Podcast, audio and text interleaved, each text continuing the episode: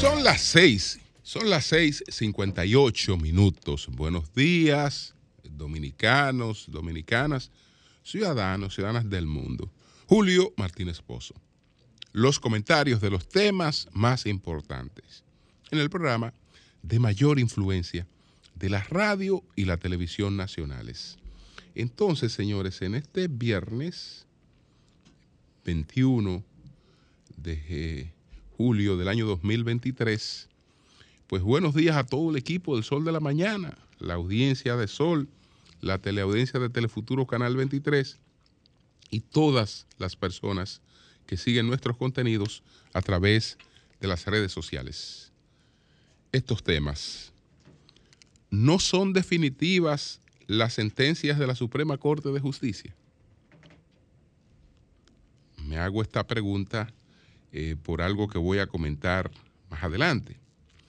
Entonces, eh, me quiero referir a la lectura que da el gobierno al derecho a la defensa de un imputado, porque eso realmente se le está equiparando con conspiración y me parece que eh, hay, una, hay un desborde.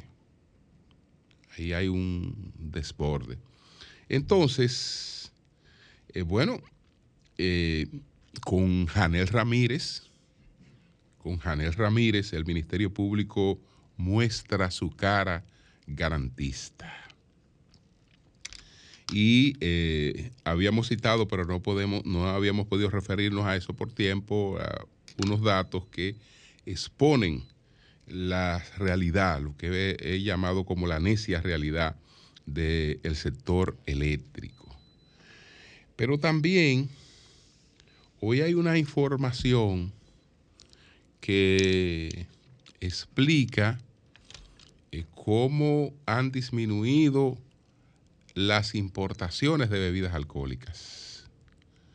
Hay varias explicaciones eh, sobre, sobre el tema, porque este año eh, han disminuido significativamente las importaciones de todas las, las bebidas alcohólicas, inclu- incluyendo aquella eh, que, eh, que se usa para, para preparar alcoholes. Entonces, vamos a empezar por ahí, por ejemplo. Eh, hasta, hasta mayo 2023, la República Dominicana registró importaciones de 33.73 millones de litros de bebidas alcohólicas, lo que representa una caída de un 24.28% en comparación con el mismo periodo del 2022. Entonces, hay un cuadro, hay un cuadro eh, que nos compara lo ocurrido en el 2022 versus lo ocurrido en el 2023. Nosotros eh, estamos hablando, estos de- deben ser litros, eh, en litros, en litros. En el 2022, en el 2022, 23, 23 mil millones eh, de litros. Estamos hablando de 23 mil 548 eh, millones de litros. Y eh, versus 16.371 y hay un, hay, un, hay un pico largo ahí. En, en- los litros de vinos estábamos hablando de 6 mil millones, 6 mil punto 6 millones eh, versus eh, 5 mil punto 2 millones, es decir, estamos hablando de, de casi mil millones menos de, de litros. De whisky también estamos hablando de casi mil millones menos de, de litros. Entonces, eh, de las, las bebidas es- espumosas, estamos hablando casi de mil millones menos de litros. Y los etílicos, eh, estos son eh, que se usan para eh, preparar otros alcoholes, estamos hablando también de una disminución eh, poco menos de los mil, de, los mil millones. Eh, de los envejecidos, por ejemplo, de los envejecidos, eh, de 544 millones de litros, pues vamos a 831 mil. Es decir, una, una, una baja, una baja significativa, muy significativa.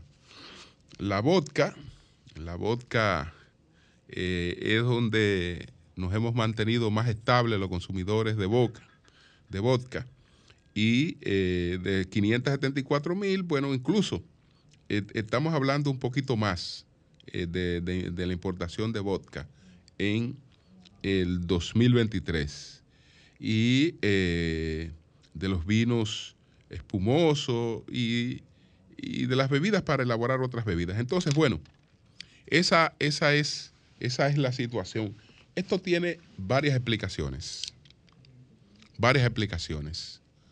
Eh, el sector de los vinos, de la importación de vino, eh, está hablando de una que es atendible.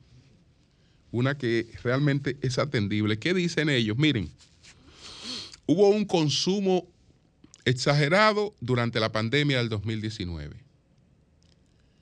Entonces, en el 2020 teníamos problemas en los canales de distribución y eh, importamos para satisfacer lo que se había consumido en, en el 2019, si los stocks del, del 2019, pero como había dificultad en los canales de distribución, eh, pues eh, compramos de más, mucho más allá de lo que requeríamos, porque no podíamos estar importando a cada rato por los problemas, entonces se aprovechaba y eh, usted iba mucho más allá de sus requerimientos, de, de sus stock.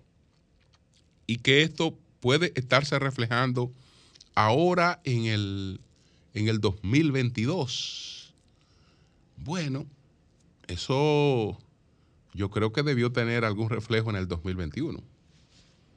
Eso, eh, más, de- debió reflejarse más en el 2021 eh, que en el 2022. Pero esa es, una de las explicaciones que, da el sector. En las cervezas se ofrece otra explicación. Las cervezas, la propia Cervecería Nacional Dominicana dice que hemos crecido en la producción local y que eh, ese crecimiento de producción local eh, se está reflejando en una baja de las, de las importaciones. Esas son dos explicaciones que eh, se colocan aquí. Naturalmente hay una tercera que no podemos obviarla. No podemos obviarla para que el análisis sea lo más objetivo posible, tomando en cuenta todos los elementos. La tercera que no podemos obviar es la situación de la economía reflejada ahí. Reflejada ahí, porque acuérdese que hemos estado hablando de una economía que durante el primer semestre ha crecido poco más de un punto. Entonces, evidentemente que eso tiene que reflejarse en todas las actividades. Tiene eso que, que reflejarse. Entonces, eso también es un componente que hay que colocarlo ahí, pero eh, el dato eh, está publicado en el día de hoy y es sumamente, sumamente interesante. Entonces, señores, miren, yo quiero eh, pasar a otras, a otras informaciones. Me preguntaba si las decisiones de la Suprema Corte de Justicia no tienen un carácter definitivo. Y esto porque con el tema este de, de la polémica que tenemos con eh, relación a la construcción o a la posibilidad de una construcción de un nuevo eh, aeropuerto en Bávaro, eh, pues eh, se han producido eh, comunicados distintos. Nosotros habíamos comentado aquí un comunicado que ofreció el grupo Punta Cana, avalado en unas declaraciones del doctor Miguel Valerio. Eh, conforme a esas declaraciones del doctor Miguel Valerio y a esas puntualizaciones, el tema de la posibilidad de la construcción de un nuevo, de un nuevo aeropuerto en Bávaro había quedado cerrado por la vía de la justicia. Y entonces él hacía un recorrido de lo que había ocurrido en ese sentido, eh, citando siete sentencias, eh, empezando por una en la que la segunda sala del TCA declaró inadmisible un recurso contencioso elevado por el Grupo Abrisa y la Sociedad Comercial Aeropuerto Internacional de Bávaro contra una resolución del IDAT eh, que ordenó el inicio del proceso para declarar lesivo eh, eh, el oficio número 2293 de fecha 11 de agosto de 2020, mediante el cual se formaliza el inicio de un proceso de construcción y fiscalización del Aeropuerto Internacional de Bávaro. Eh, citaba también una sentencia de fecha 29 de octubre de 2021 de la cuarta sala liquidadora del tercer del Tribunal Superior Electoral que revocó y anuló la resolución del Ministerio de Obras Públicas que confirmaba la no gestión y visto bueno al Aeropuerto Internacional de Bávaro emitida por la Comisión Aeroportuaria eh, por, eh, decía el Tribunal Superior Electoral, el Tribunal Superior Administrativo, por subvertir el orden constitucional a no cumplir con el debido eh, proceso. Esa es la segunda sentencia que él citó. Había citado eh, también una tercera te- sentencia de la segunda sala del Tribunal Superior Administrativo que rechazó el recurso contencioso del Grupo Abrisa y la Sociedad Comercial Aeropuerto Internacional de Bávaro para anular la resolución del IDAT que declaró lesiva al interés público la autorización para la construcción del Aeropuerto Internacional de Bávaro, en vista de que la resolución impugnada no otorgaba en sí derecho absoluto sobre la autorización de la construcción, ya que eh, trata del inicio condicionado a la obra en cuestión. Una cuarta sentencia que era de la sala liquidadora del Tribunal Superior Administrativo que rechazó un recurso de tercería eh, intentado por el Grupo Abrisa. Una cuarta eh, de la segunda sala del TCA que rechazó el recurso contencioso administrativo interpuesto por eh, Aeropuerto Internacional de Bávaro y confirmó en todas sus partes eh, la resolución de fecha 2 de marzo del año 2022 dictada por el IDA que rechazaba la solicitud de permiso de operación y no gestión de aeronáutica al Aeropuerto Internacional de Bávaro. Una sentencia que fue una quinta del Tribunal Superior eh, Administrativo que rechazó el recurso contencioso administrativo elevado por el Grupo Abrisa contra la resolución eh, número 05 2022 de fecha 2 de marzo, emitida por el IDAC, que rechaza la solicitud de permiso de operación y no gestión aeronáutica. Entonces, una, una sexta y una séptima. La séptima, eh, para avanzar, es la de eh, la, la tercera sala de la Suprema Corte de Justicia. Es decir, ya estamos hablando de algo totalmente definitivo. Entonces, eh, la tercera sala de la Suprema Corte de Justicia emitió la sentencia 230507 del, del 28 de abril de ese año, que rechazó el recurso de casación elevado por el Grupo Abrisa y Aeropuerto Internacional de Bávaro contra la decisión de la segunda sala del TCA que invalidaba la no objeción a la construcción del Aeropuerto Internacional de Bávaro, otorgada originalmente por la Comisión Aeroportuaria. Señores, una decisión de la Suprema Corte de Justicia alcanza la categoría de lo definitivamente juzgado. La Suprema Corte de Justicia es, conforme a nuestra constitución, es la Suprema Corte de Justicia, es el órgano jurisdiccional superior de todos los organismos judiciales. Entonces, eh, esto porque eh, hay un comunicado, hay un nuevo comunicado, esta vez es un comunicado de el grupo Abrisa, en el que ellos niegan que con esa decisión de la Suprema Corte de Justicia el caso haya quedado ya eh, definitivamente eh, juzgado eh, o definitivamente decidido. Bueno, estarían pensando entonces en la posibilidad de un recurso ante el Tribunal Constitucional. Pero lo que está en debate aquí no es, no es de orden constitucional.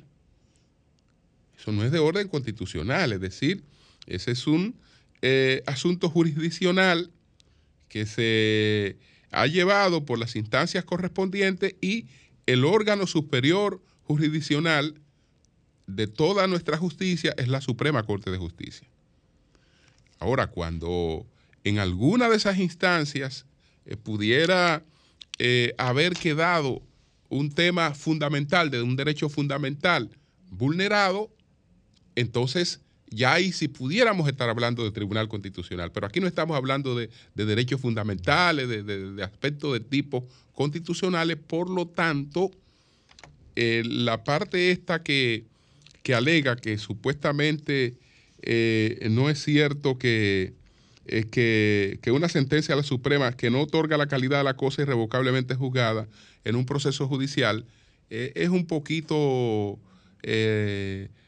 temerario porque realmente, realmente todos sabemos que esa es la instancia, que esa, que esa, es, que esa es la instancia. Entonces, eh, hay otro alegato, hay otro alegato que sustentan que con esta decisión de la Suprema no queda anulado el decreto emitido por el presidente Danilo Medina. Pero ¿qué ocurre? Que el decreto emitido por el presidente Danilo Medina está avalado por una resolución. Está avalado por una resolución eh, que es una resolución de la Comisión Aeroportuaria, que fue la que dio origen a este decreto. Una resolución de la Comisión Aeroportuaria da origen al decreto 270-20 emitido a finales del gobierno del presidente ah, Danilo Medina. Bueno, el asunto es que se anuló la decisión, anula esa, esa resolución de la Comisión Aeroportuaria. Entonces, ¿qué pasa con el decreto que está avalado en una resolución que fue anulada? Que el decreto queda sin causa. El decreto queda sin causa porque el decreto es preciso y dice que se avala en esa, en esa resolución. Entonces la resolución queda anulada, el decreto en consecuencia realmente, realmente queda, queda, queda sin, sin causa. Está también el tema este de la permisología, eh, de, la decisión de, medio ambiente que el 12 de septiembre de 2022 el Ministerio de Medio Ambiente y Recursos Naturales anuló la, la sentencia, la licencia ambiental que favorecía ese proyecto. Entonces, señores, eh, esto es interesante darle, darle, darle seguimiento. Creo que eh, todos los que están involucrados en esto eh, tienen el derecho de, expresarse, de, sustentar sus, sus, argumentos con relación a esta situación, pero una cosa es eso, otra cosa es irnos a un falso debate, a un falso debate, porque eh, alegar que una decisión de la Suprema no tiene el carácter de lo definitivamente juzgado, yo creo que ahí hay un cierto desborde. Ahí ya, eh, pues, eh, se va más allá de la razón. Se va más allá de la razón. Entonces, es importante, es importante esto que, que tomemos en cuenta. Eh, ahí se, se- se- dieron situaciones entre si decir que un permiso o una autorización para que tú busques la permisología equivale a la autorización. No, una autorización para buscar permisología no equivale a autorización, porque en los pasos que usted da para buscar la permisología pueden aparecer objeciones y en esas objeciones entonces ya estaría condicionada la permisología.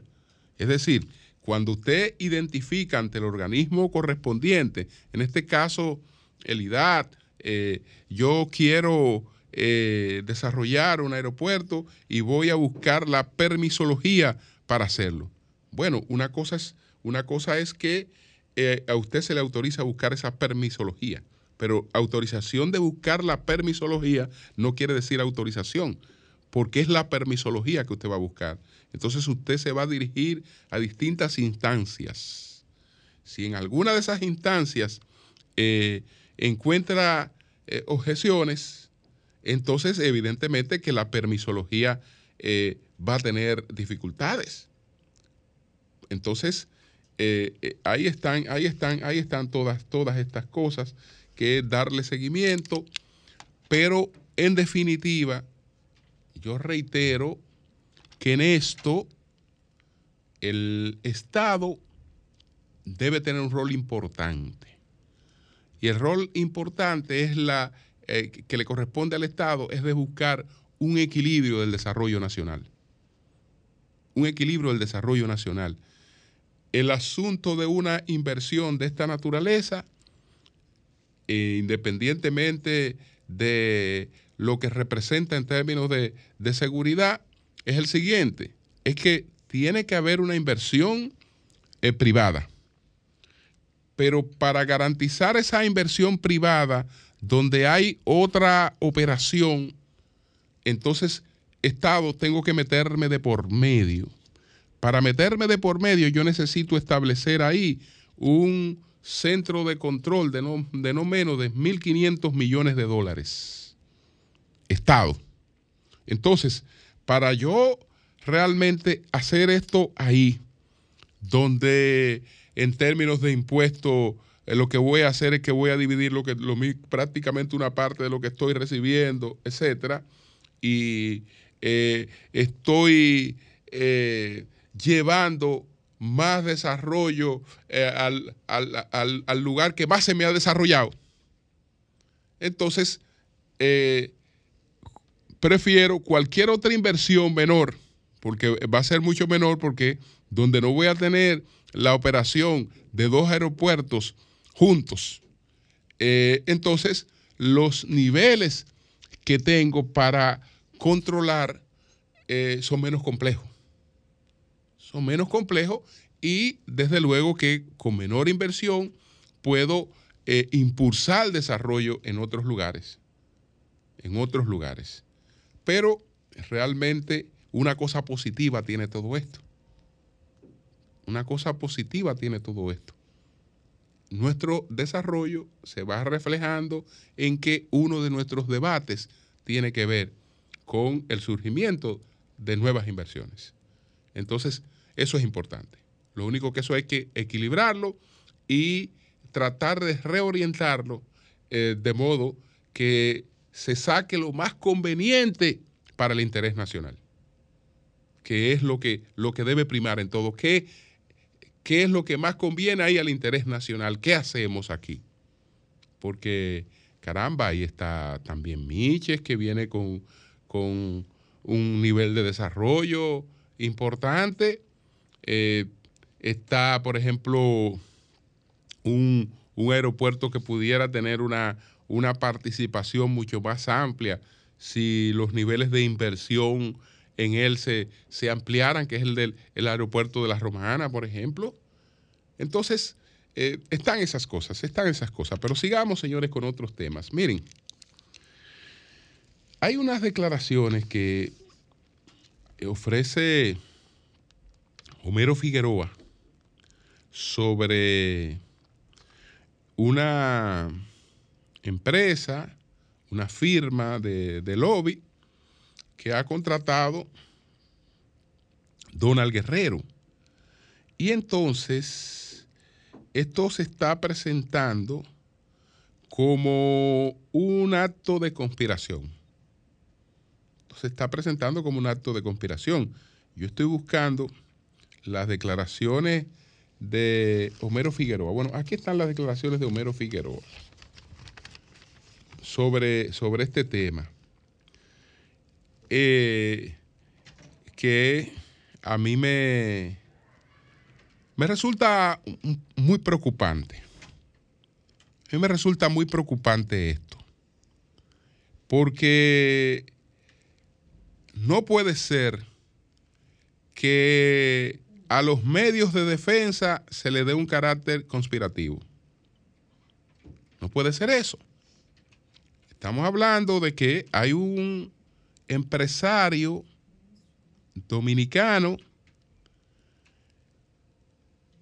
con inversiones muy importantes en los Estados Unidos que son anteriores a la de su participación en la actividad gubernamental.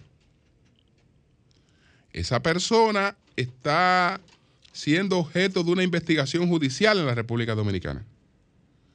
Entonces, como esa persona tiene intereses importantes en los Estados Unidos y uno sabe que una de las consecuencias de una investigación judicial en la, República Dominicana es que te afecta imagen, derechos e intereses en Estados Unidos, yo creo que es legítimo que una persona decida que eh, tratar de que la situación que está enfrentando le lesione lo menos posible.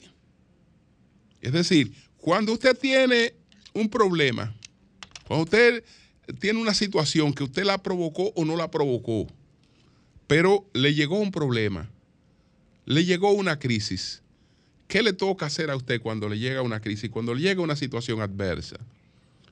Buscar en principio reducir daños, reducir daños, decir, bueno, yo tengo una situación que me va a afectar de todas maneras.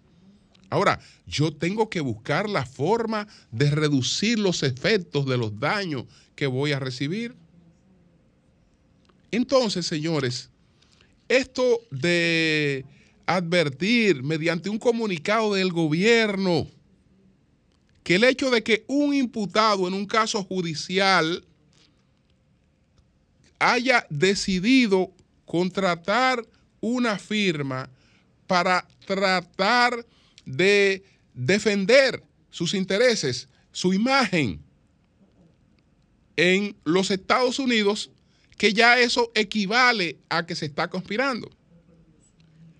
Eso, eso equivale porque yo no sabía que tú podías contratar, que las leyes en Estados Unidos le permitían a las, a las firmas de lobby ser contratadas para conspirar contra un gobierno extranjero. No sabía eso. O para desestabilizar un país extranjero. No sabía eso. Porque si una empresa, si una firma de lobby en Estados Unidos puede hacer eso, evidentemente que está colocada totalmente al margen de la ley. Porque eso está regulado, es una actividad totalmente regulada en, los Estados Unidos, totalmente regulada, totalmente regulada por ley. Entonces, entre las cosas que la ley le permite, no está, no, está la conspiración ni la desestabilizar, ni desestabilizar un gobierno extranjero. Entonces, en esto se ve primero la queja de. Fíjense quién se queja de esto. En, en primer lugar, la participación ciudadana. Ah, entonces yo puedo ser una ONG financiada por un gobierno extranjero, que, es lo más grave que puede haber en un país. la operación de una ONG financiada por un, eh, financiada por un gobierno extranjero. Pero ellos pueden hacer lobby. Ellos pueden hacer lobby porque todo el que está enfrentando un proceso de corrupción en la República Dominicana, eh, cualquier funcionario sabe que ellos son aquí la representación de transparencia internacional. Es decir, que ya no solo tienen encima a participación ciudadana, es que tienen encima transparencia internacional. Entonces, transparencia internacional puede estar con la mano libre actuando contra la imagen de ellos, pero ellos no tienen derecho, ellos no tienen derecho a buscar medios de defensa, porque el medio de defensa es una conspiración. Caramba, pero yo creo que yo creo que nosotros estamos en una democracia. Y, el derecho a la defensa es algo fundamental. Pero fundamental, eso, eso- eso es un derecho fundamental. Pero el gobierno, el gobierno contrata lobby y hay licitaciones, hay, hay- hay licitaciones para lobby eh, publicadas por, por el gobierno. Y en parte de estos procesos, en parte de estos procesos ha habido lobby. Porque unas declaraciones de Biden, Biden no anda mencionando la República Dominicana, habla todos los días y él no menciona la República Dominicana. Y él habla todos los días, en cualquier acto habla, él no menciona la República Dominicana. Para él mencionar la República Dominicana o un caso que se esté desarrollando en la República Dominicana, hay que gestionar ante él o ante la gente que le elaboran su discurso que ese punto se coloque. Eso solamente se logra con lobby. Eso solamente se logra con lobby. Entonces hay derecho a que eh, se ejerza contra ti eh, cualquier cosa que afecte tu imagen. Ahora tú no tienes derechos a defender, tú no tienes el, legítimo derecho a defenderte. Tú no tienes derecho a defenderte. A ti te pueden trancar por 18 meses, te pueden imponer una condena anticipada y tú no tienes derecho a pensar que eso es negativo. Es decir, tú tienes que aplaudir eso. Tú tienes que decir, yo estoy trancado por 18 meses. Oh, pero si salgo a decir que me están violando mis derechos y que me están afectando con eso, entonces yo estoy conspirando. Yo estoy conspirando, no, no, no, porque yo tengo que estar preso y estar celebrando. No, no, no, pero así no. Así no, porque estamos, habla- ta- ta- ta- estamos, hablando, estamos hablando de cosas elementales. Entonces, yo creo que, que eso no debió ocurrir. Creo que, yo creo que eso, eso, no, eso no debió ocurrir. Eh, ese, ese, ese titular que aparece hoy en varios medios, donde el gobierno está presentando como una, como una acción cons- conspirativa el derecho a que un imputado con intereses que defender, porque caramba, si yo, yo no tengo intereses que defender, porque él puede hacer eso porque él tiene recursos para eso, pero él tiene recursos para eso porque él, todo el mundo sabe que tiene impor- eh, eh, inversiones importantísimas en, en Estados Unidos. Entonces, él tiene que defender eso, porque ese, es- es- ese es un patrimonio muy anterior a lo que a la situación que él está confrontando ahora. Ah, no, no, no. Entonces él, tiene que dejar que todos se lo vinculen. Él no tiene derecho a decir, miren, señores, acuérdense que yo soy la persona que he tenido este nivel de inversión aquí. Miren la naturaleza de mis empresas, miren cómo mis empresas han marchado, aunque se produzcan declaraciones que pretendan vincularlo todo con esto, miren, no, esto es así, esto es así, y que eh, tú tengas quienes, eh, ante las instancias correspondientes, den la cara por ti. Es decir, tú no, tienes, tú no tienes derecho a hacer una contratación de eso, no, tú tienes que quedarte de brazos cruzados dejando que te lleve quien te trajo. Porque si no, tú estás conspirando. No, no, no, no. Yo creo, yo creo que no, no, no. Yo creo que, que eso realmente es una cuestión ya que, que, bordea la, la- la- exageración. Eso, eso, es totalmente, eso es totalmente desproporcional. No, no, no, no. No, no, no. Derecho a la defensa no puede ser conspiración. No puede ser conspiración cuando usted lo hace. Porque el gobierno tiene derecho a tener lobby. El gobierno tiene derecho a que, a que el lobby presente todo lo que está ocurriendo en la República Dominicana como algo eh, positivo. eh, por parte de las gestiones que hace el gobierno. Ahora, no tienen quienes, quienes puedan estar siendo afectados por eso, no tienen derecho a hacer lo propio. Sencillamente tienen que quedarse de brazos cruzados dejando que todo ocurra contra ellos, porque usted no tiene derecho a hacer nada. No, eso es conspiración. Entonces la pregunta es, ¿puede contratarse una empresa en Estados Unidos de lobby para conspirar contra un gobierno, para desestabilizar un gobierno? Con ese propósito, ¿se puede ir a contratar una firma? Bueno, que digan en, eh, en qué país puede ocurrir eso, porque yo creo que las leyes de Estados Unidos no permiten eso. No permiten eso. Bueno, el caso Janel, señores. Este caso es muy bueno. Este caso es muy bueno, el caso Janel. Este caso es muy bueno. El caso de, de, de, Janel, porque el, el caso Janel fue archivado por el Ministerio Público, pero fíjense, fíjense cómo se ha manejado el caso Janel. Fíjense cómo se ha manejado el caso Janel. Parecería que a Janel lo investigó un ministerio público suizo. Porque no es el mismo ministerio público que está investigando a las demás personas de la República Dominicana. Porque lo primero es que cuando a ti se te va a investigar por algo, eh, hay que solicitarte una pena anticipada de 18 meses de prisión si hay que trancarte para iniciar una investigación en tu contra. Bueno, el señor Janel fue objeto de una investigación por parte del Ministerio Público sin afectar para nada su libertad. Eh, su libertad no fue afectada nunca. A él no se le solicitó nunca una medida de, de coerción.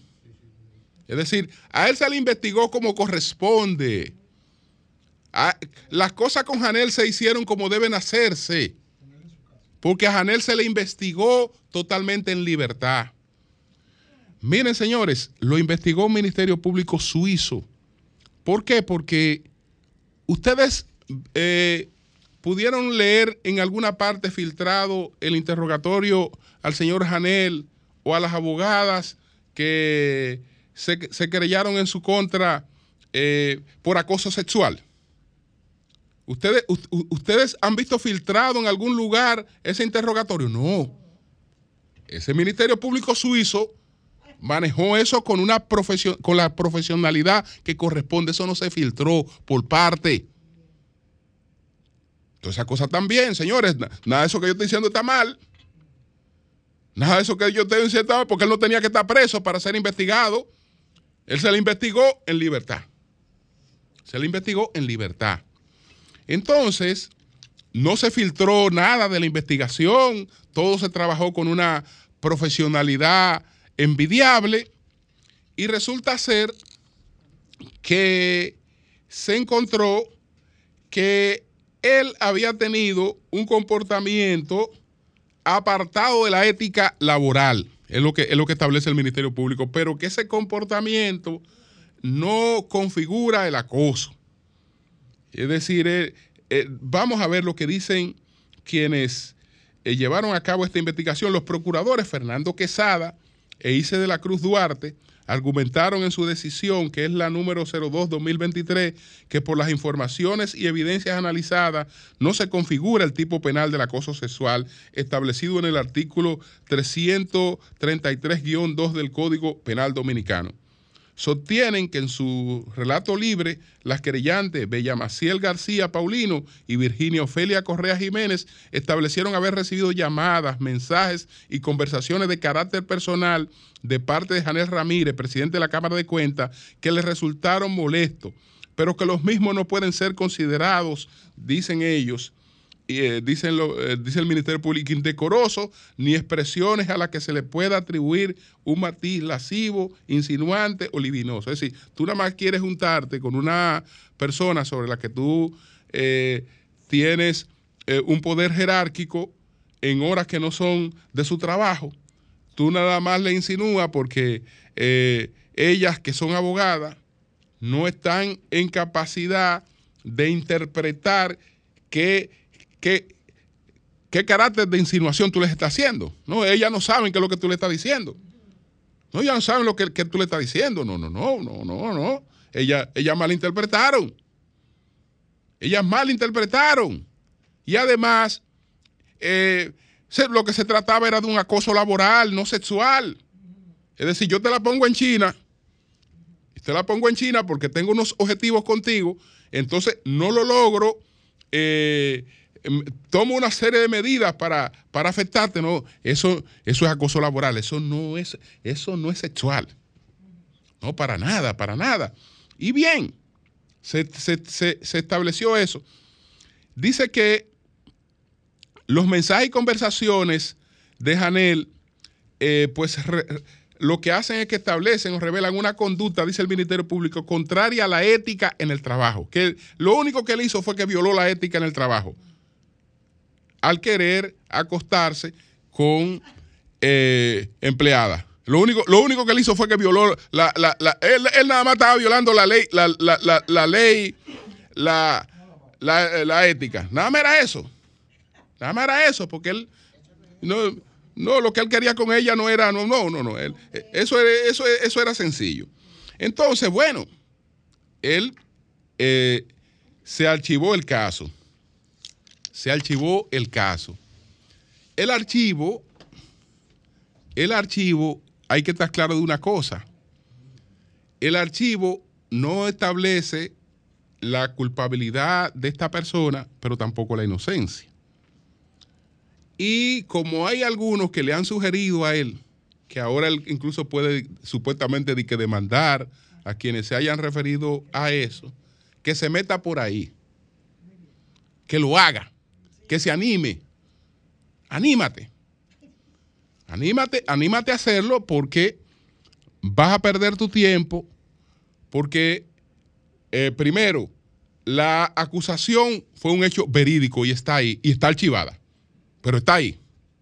Es decir, que cuando eh, alguien refiere ese hecho, está, eh, está refiriendo un hecho verídico que está ahí. No podrán decir que te condenaron, porque no te condenaron. Pero el decir que te, que te acusaron, que se querellaron contigo por acoso, es un hecho verídico que te, que te- que te va a perseguir porque te convenía mucho más que eso fuera ante un tercero imparcial y entonces tú fueras suelto. Tú fueras suelto porque realmente eso es, eh, eh, eso aparentemente te beneficia, pero eso queda, eso queda, eso queda envenenado porque realmente todo el mundo sabe, todo el mundo sabe que tú fuiste objeto de un trato privilegiado porque has sido parte eh, de el Ministerio Público porque no te has comportado, tú no te has comportado como el presidente de un órgano independiente, un suprapoder independiente, sino como un subalterno del Ministerio Público. Y desde luego, tú estabas siendo investigado por el Ministerio Público. Y el Ministerio Público entonces te ha tratado como un colaborador, como un colaborador, como trató a otro que está, eh, eh, que entre las cosas a investigar está la supuesta violación de una niña a la que le pagó 50 mil pesos por su virginidad. Y ese señor está siendo tratado a cuerpo de rey. Bueno, no es extraño que a ti también te hayan dado un buen trato. Pero eso, eso lo que significó fue que eso se archivó ahí. No es que no existe, no es que no existió. Y ahora vamos a ver la posibilidad, porque eso incluso puede ser, po- podrá ser, podrá ser revocado. Entonces, lo importante, señores, es que se vea, porque en el futuro, en el futuro, ¿qué, qué podría pasar con otras personas? ¿Van a ser objeto del mismo trato? Si fuera un empresario o una persona, eh, un artista o cualquier persona que estuviera investigando, fuera investigado por una denuncia como esta, ¿usted cree, ¿usted cree que habría tenido el mismo trato? ¿Usted cree que habría tenido el mismo trato? No, no, no. A este señor se le dio el trato eh, de príncipe. Se le, se le dio el trato de príncipe. Entonces, señores, eh, ahí está establecida una gran diferenciación. Un ministerio público suizo totalmente garantista, no el que está investigando a toda la demás gente, sino Suizo garantiza que no, no hay prisión, no hay filtración, no hay, no hay maltrato, no hay exposición eh, a la imagen y hay mucha justeza a la hora de, de valorar las cosas, porque dice, sí, ciertamente estas damas han presentado esta queja, pero esta queja eh, es antiética, pero no llega a configurar aquello. Entonces, eh, por eso vamos a archivar. Pero eso es una daga que tú tienes ahí. Es una daga porque nadie que se refiera a eso te está difamando. Pues está- está refiriendo, se está refiriendo a un hecho verídico, comprobable que usted, dos abogadas fueron y se querellaron ante el Ministerio Público. Y que el Ministerio Público, de luego, lo favoreció a usted archivándole eso. Cambio y fuera.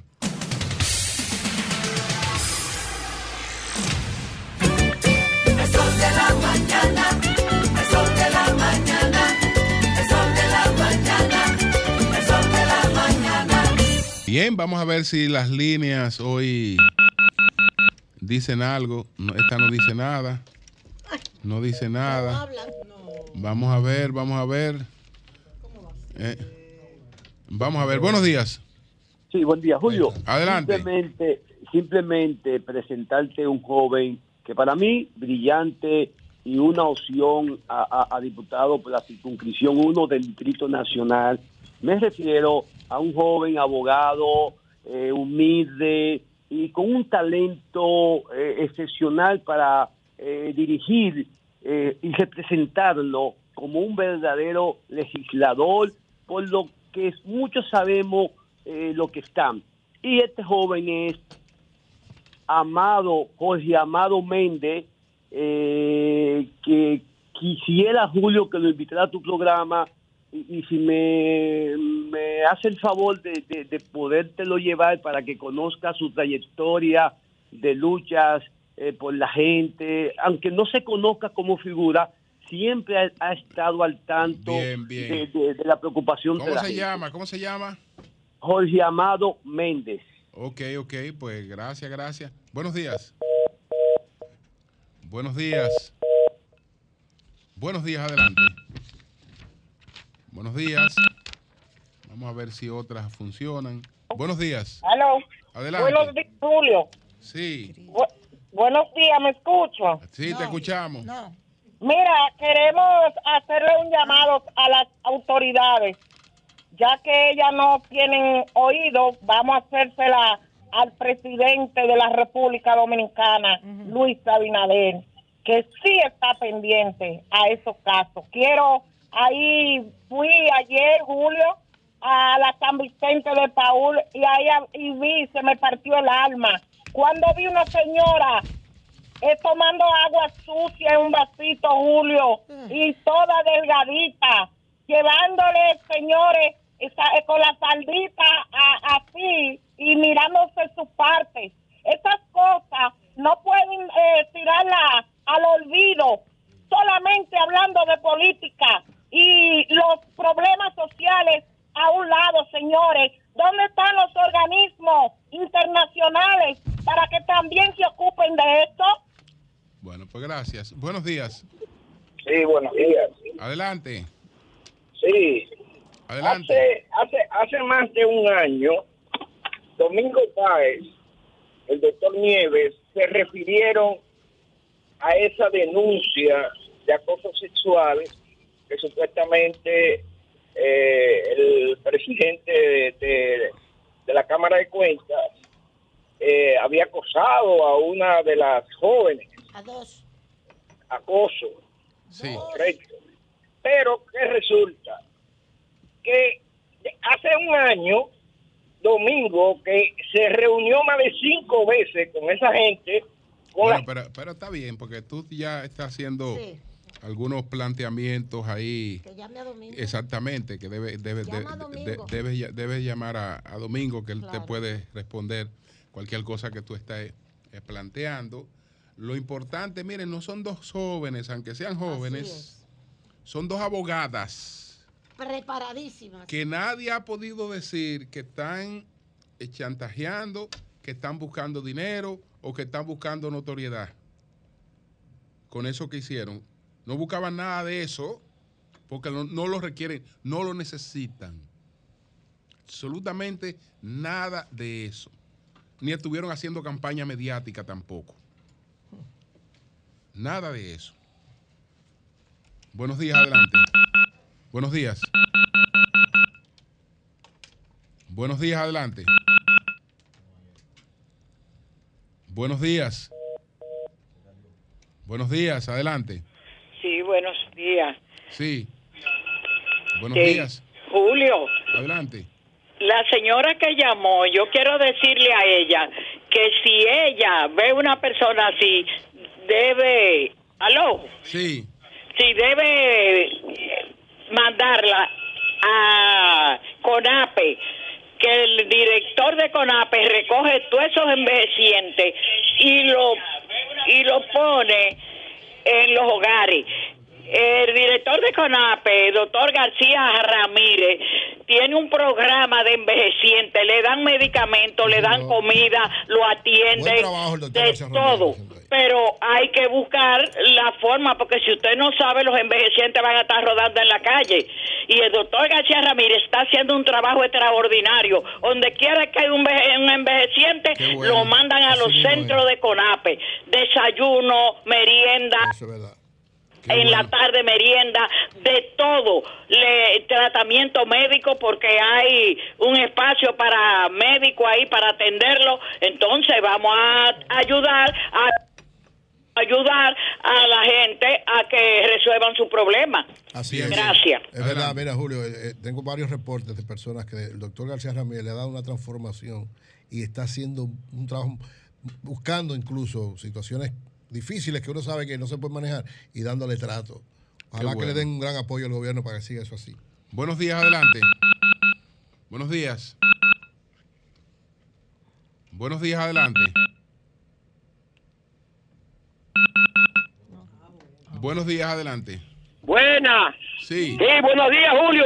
Doña. Consuelo, ¿cómo está Hola, usted? 22, hola, 22. Ay, tengo tiempo que nos llamo con deseo de llamar, siempre Sí, preocupado hombre. por mi zona. Oye, doña Consuelo, hay dos casos que se han dado, dos proyectos agrarios del IAD. El primero está ubicado en Tierra Nueva. Tienen casi dos meses, se le dañó la electrobomba, eh, el, el- el- el transformador y, lo- y los productores de limón y otros productos se le han dañado todo por falta de ese eso. Y el otro es, doña Consuelo, que aquí en la comunidad de Vengaver del municipio de Ubergé hay un proyecto agrario de 840 tareas. Esto está totalmente en abandono. ¿Qué pasa? Que con, con, con el, con el INDRI, con Miguel González González y además Fran Alejandro, el director de Indestur, han aportado una electrobomba. Entonces el IAD quedó con ellos que iba a hacer una rehabilitación total de ese proyecto agrario para poner a pulsar la tierra. Esto está ubicado en Vega Gabel. ¿Y que tiempo es de eso? Hace casi nueve meses y lamentablemente el IAD ha hecho caso omiso. Para mí el IAD no está haciendo nada porque los proyectos agrarios de- de- del sector agropecuario en esta zona están en total abandono. ¿Cómo quieren que los agricultores trabajen si el IAD ha hecho caso omiso? Creo que usted haga eco sobre ese asunto, doña Consuelo, se lo voy a agradecer. Ah, doña Sí. Consuelo, Dime. por otra parte, ayer suerte al ayuntamiento municipal y al comité por recaudación de fondos junto a los, a los eh, lubricentes recientes de Estados Unidos se compró un camión bombero y ayer fue entrega total en beneficio del pueblo de Dubré, valorado en más casi de dos millones de pesos, una, una obra del ayuntamiento municipal, Jorgelín García y el comité por recaudación de fondos. Buenos días para todos. Adiós, 22. Buenos días, te adelante. Buenos días. Bueno. Buenos días. Buenos días, adelante. Buenos días. Sí. No le ponen atención a eso que está diciendo Sí, 22. sí. Perdone, señor, Hermano, escúcheme. hermano. 22 es un comunitario inmensamente pobre, para que la gente entienda. Pobrísimo. Que vive preocupado. Esas son sus preocupaciones. Por su comunidad, por el país. 22. Le Buenos días. 22. Y, y no le ponen caso. Después todos esos campesinos, ¿para dónde van a ir si no tienen dónde sembrar? Para las ciudades. Y abandonan el campo y abandonan los predios. Al IAD, por favor, si ya tienen la electrobomba, ayuden con la, la- la- eh, eh, en hacer este asentamiento y, y ponerlo a producir a esa gente. Así es. Yo voy Buenos a días. llamar a 22 para seguirle, darle el, Buenos el días, Julio. seguimiento. Adelante. Julio, buenos días, doña Consuelo, Hola, buenos días. hola. Sí. ¿Cómo está usted, señora? Y el, el jovencito ese, la luz. Ajá. Fíjese, eh, don Julio, tenemos que meterle mano otra vez de nuevo a la agua embotellada. Esa agua está viniendo infectada, eso está, eso está llenando como cisterna por ahí. Bueno, pero tú Y la están que- vendiendo. Pero Ok, ok, Y la no todas, te- hay que ver que... hay que Espérese, ver- sí. espérese, don Julio. Déjeme decirle. Yo compré un botellón de agua, supuestamente de una marca que no sé si se puede decir. No, no, se puede decir, no, no se puede decir, ¿no? Porque- Entonces vine aquí. No la diga, no, no. y le estaba- y le- eh, tenemos problemas, la esposa mía y yo me entró a, a botellazo de toda la vaina.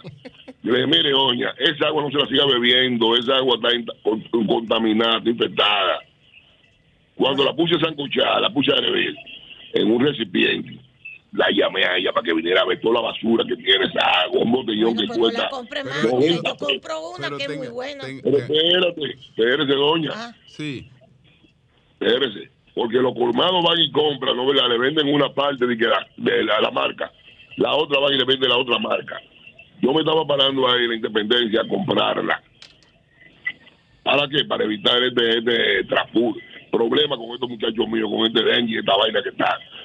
Que uno se está enfermando bebiendo esa agua, comprándola en las diferentes que vainas que están poniendo, diferentes eh, ventas de agua. Meten una bomba sumergible. Meten una bomba para abajo y y venden esa agua a 45, 55. Hay algunos que nosotros protestamos, la ciudadanía, parte de nosotros, por los botellones de agua que con la mano sucia le quitan el botellón y le meten una vaina para, para, para el botellón tuyo. Hermano mío, hay que hacerle caso, mire, Julio, Julio. Tiene usted que es un hombre que le gusta ir de, ir de pueblo igual que la señora. La señora Consuelo, de barrio también, igual que nosotros. Sí. Pero que la cuestión es que ustedes se han prosperado en, su- en sus comunicaciones Sí, sí, y periodismo y, y siendo objetiva. Sí, oiga sí. bien, oiga bien. Hay que meterle mano a salud pública y a esa cuestión que tiene de esa contaminación de agua. De todas en maneras, cada, de- en cada esquina, de oiga bien, en cada esquina, don Julio, Sí, sí. en cada esquina hay una planta de agua. Ok, ok, Gracias. ok. Pues gracias, gracias. Las autoridades sí tienen que Después estar me llama para pendientes. decirme de qué barrio es usted, Pe- para yo pe- decirle del cual yo soy. Porque él dijo que usted era una mujer de barrio. Pero no, pero dijo, de que- barrio. pero dijo que usted ha progresado, él reconoció que usted. ¡Cambio fuera!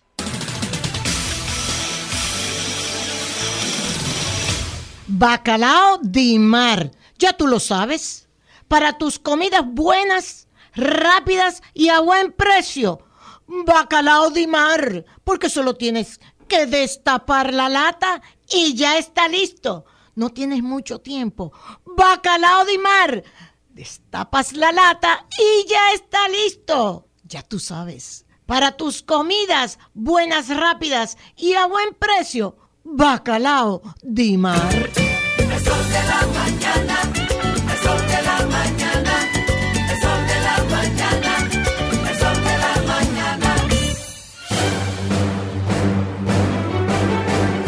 Ahora, un boletín de la gran cadena RCC Libia. El comentarista del Sol de la Tarde, Ricardo Nieves, informó que cuatro senadores del Partido Revolucionario Moderno no están dispuestos a abandonar ese partido a pesar de los problemas que tienen. Número uno, El Ceibo. Número dos, Provincia Peravia. Número tres, San José de Ocoa. Y número cuatro, hablé con él ahorita y me dijo, no me voy, pase lo que pase. Héctor Acosta. Me dijo, escríbalo con sangre, que yo no voy para ningún lado, pase lo que pase, además yo gano. Por otra parte, la Oficina Nacional de Meteorología prevé para este viernes un cielo soleado con temperaturas calurosas, con bajas probabilidades de lluvias por las partículas del polvo de Sahara presente en el territorio nacional. Finalmente, en Indonesia, las autoridades arrestaron a 12 personas por tráfico ilegal de órganos y entre los detenidos se encuentra un policía y un oficial de migración. Para más noticias, visite rccmedia.com.do. Escucharon un boletín de la gran cadena RCC Media. Impuestos Internos se consolida como modelo de eficiencia recaudatoria. Más de 1.5 billones de pesos recaudados en dos años lo confirman. Somos más cercanos. 170 mil personas han recibido educación tributaria. Hemos mejorado más de 30 servicios en la oficina virtual, RNC en 24 horas y un facturador electrónico gratuito para MIPIMES. Avanzamos hacia la administración del futuro. Dirección General de Impuestos Internos, cercana y transparente. Anadive Autoferia Santiago está de regreso para papá y para toda la familia también.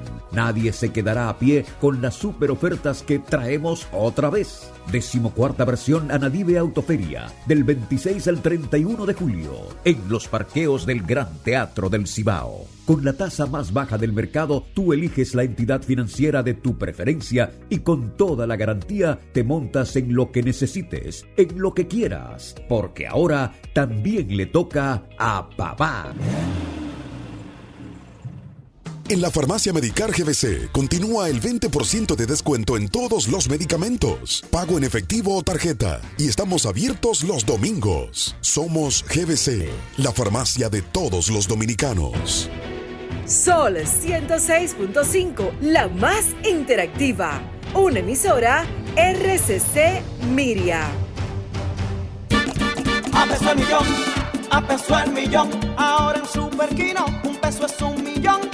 Todos los días, no te pierdas eso. 25 millones por 25 pesos. Y hay mucho más. Además de los 25 millones que ganas al acertar 10 números, oigan la bulla. También ganan los que aciertan con 9, 8, 7, 6 y 5. Y si no pegas ninguno, ganas 80 pesos por cada 25 pesos jugados. Super Kino de Leisa, el único juego que si te pelas, ganas.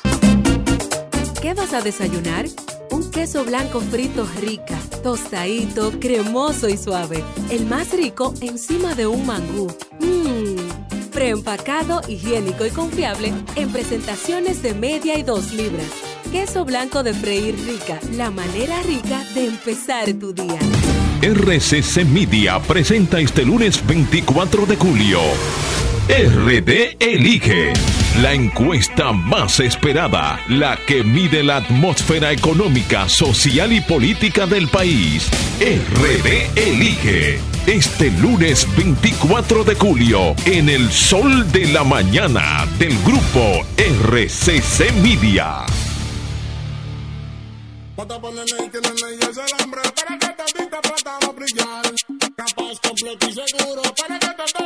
Progresar. Lo pienses mucho, ley tú tienes que votar. Nene,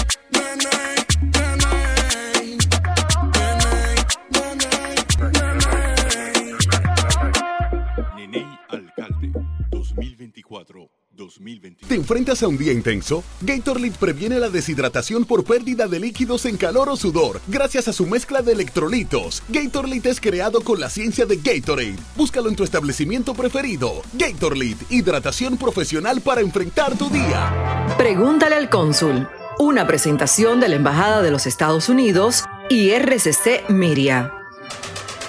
Antes de su cita, los solicitantes son responsables de monitorear y chequear el correo electrónico registrado en el Centro Nacional de Visas, NVC. El NVC puede haberle notificado que debe tomar acciones antes del día de su entrevista. Por ejemplo, es posible que le falten algunos documentos o que alguno esté vencido y necesite un nuevo. Todos los documentos requeridos deben obtenerse y subirlos a su caso antes de la entrevista. También verifique que su formulario DS-260 esté actualizado y cerrado antes del día de la entrevista para evitar retrasos en el procesamiento de su visa. Para más consejos consulares e información actualizada, síganos en Twitter, Instagram y Facebook, arroba Embajada USA en RD. Escuchaste un servicio de la Embajada de los Estados Unidos y RCC Miria.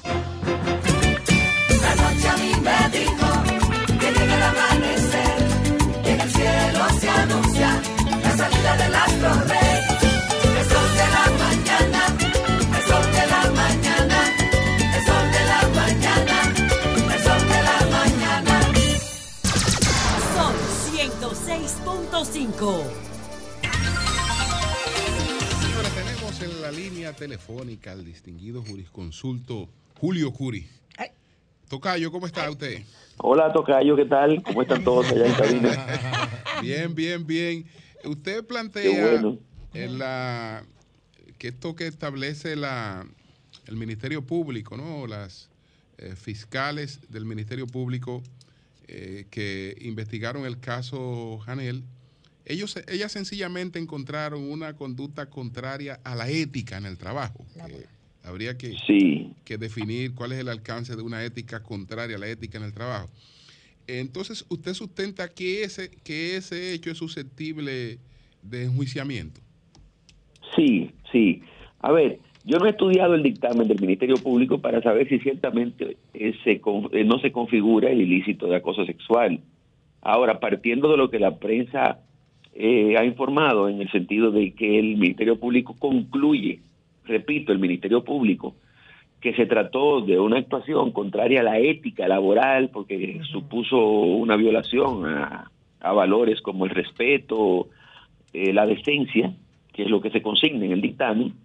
Entonces, eh, nos encontramos en, en una suerte de vaguedad eh, para el gran público, ¿verdad? Digo vaguedad para el gran público porque aunque se asimila a una, a una indeterminación de la, de la normativa, porque la gente dirá que de qué se trata esto de ética laboral, no es tal cosa, porque son las llamadas cláusulas generales, como decir la buena fe, como decir el interés público, las buenas costumbres, son construcciones eh, que ya la, han sido previamente calificadas, han sido antes ya eh, valoradas, eh, aceptadas unánimemente por la doctrina y la jurisprudencia como, como un significado específico. Entonces, yo voy a la Constitución ahora. ¿Qué qué es lo que establece la Constitución? Que los funcionarios electivos y otros eh, que incurran en faltas graves en el ejercicio de sus funciones son susceptibles de ser políticamente sometidos por ante el Senado. Entonces, ayer discutía yo con el abogado Cristóbal Rodríguez en Twitter, que decía que el legislador tiene que definir lo que es una falta grave.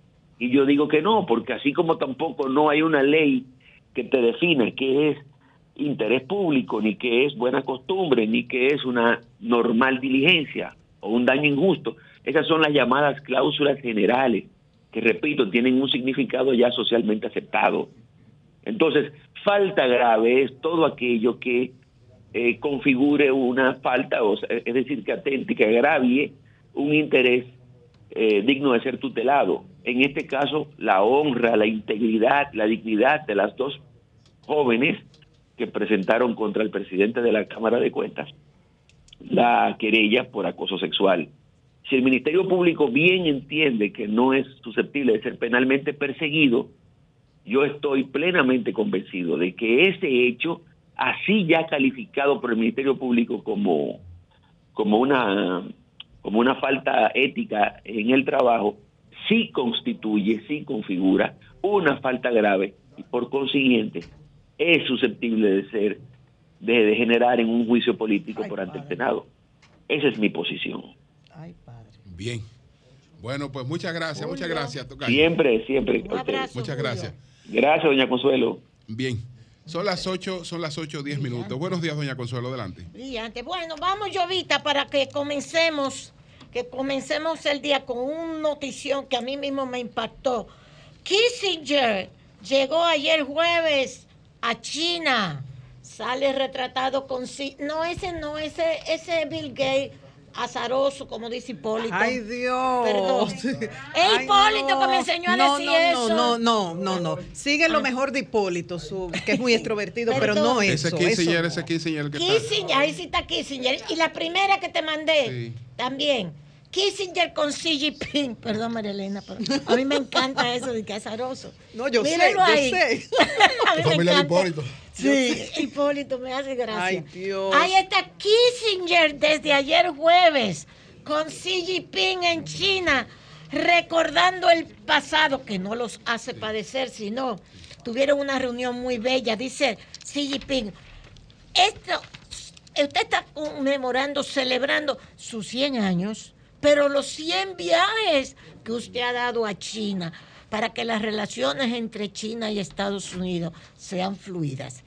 Y también en, esta, en esto del periódico El País, si usted tiene la oportunidad de leerlo, búsquelo, porque es muy interesante el recuento de aquel viaje que estando Kissinger, dice aquí el periódico El País, estaba Kissinger en Pakistán, se escapó Fingió- 48 horas. Fingió, fingió. Fingió una enfermedad, Una ¿verdad, enfermedad, se, se- se- sí. Se acordó con el presidente de Pakistán que, lo, que él iba a retirarse unos días para por enfermedad, porque él, el, el presidente de Pakistán conocía lo del viaje secreto. Lo del aquí. viaje. Entonces, secretamente, Sí. eh, y esto está narrado en el periódico El País. Vuélveme a poner la foto, por favor. Eh, la otra, ahí están los dos, pero la otra también del país, esa.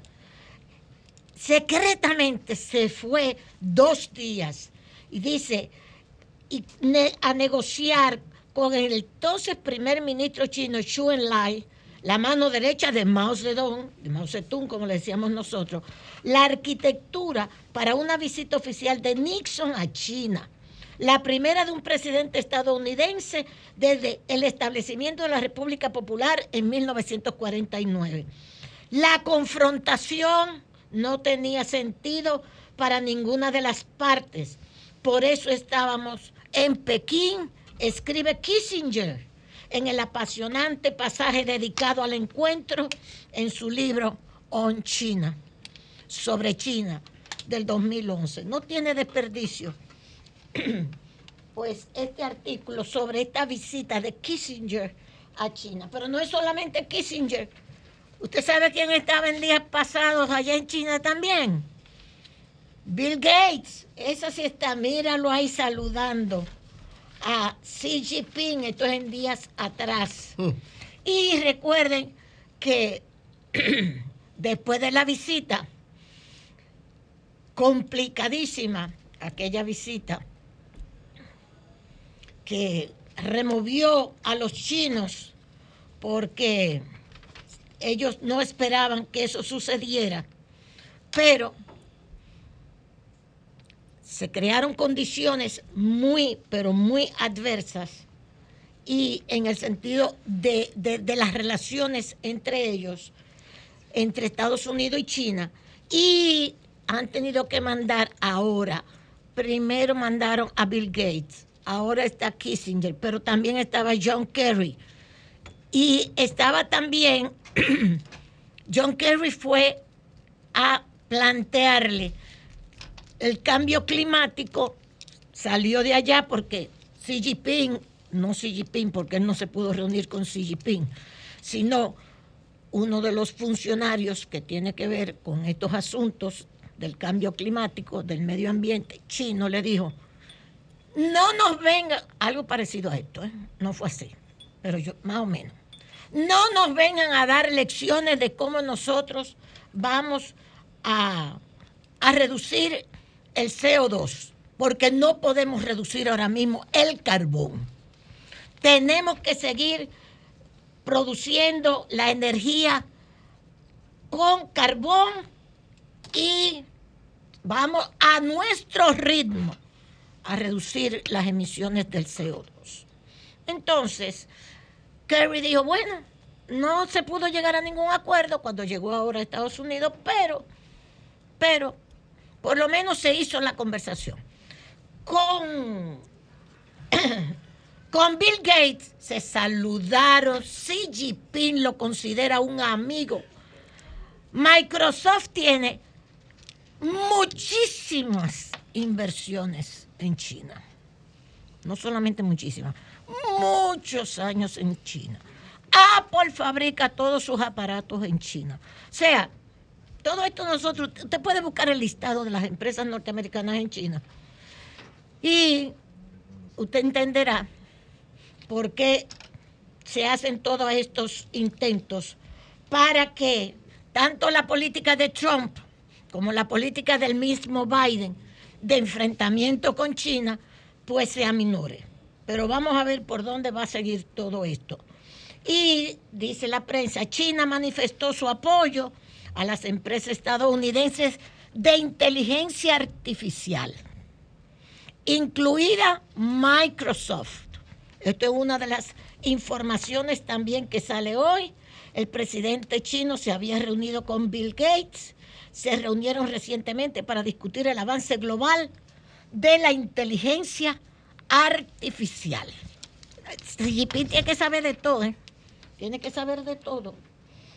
Y buscar, lo importante de esto es que ambos están buscando controles de seguridad para la inteligencia artificial. La reunión entre Xi y Bill Gates para discutir el avance global de la inteligencia artificial. Bill Gates, cofundador de Microsoft, renunció a la junta directiva en el 20.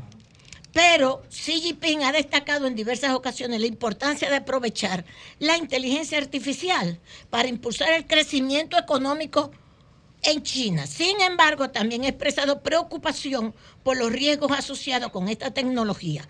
La reunión con Bill Gates demuestra el interés de China en mantenerse actualizada y fomentar el desarrollo de la inteligencia al- artificial. Para que ustedes sepan en lo que están los chinos también. Y por otra parte, hoy se le vencía un plazo. Yo estoy pensando, estarán mandando, Julio, ¿tú crees que estarán mandando a toda esta gente para allá el gobierno? Porque el gobierno mandó a Nancy Pelosi, pues el gobierno norteamericano. ¿Tú crees que estarán mandando a Kerry, a, Bill- a Nixon, a, a Kissinger ahora, eh, eh, eh, al mismo Bill Gates, Para contrarrestar la para contrarrestar, o sea, para, ¿tú crees? Puede Yo- ser. Claro que sí, claro que sí. Esa gente no va a ir por propio, No, por cuenta propia. Lo que pasa es que por encima de las diferencias hay unos grados de interdependencia de, de- de- esas economías que tienen que, que mantener ciertos niveles de, de coordinación.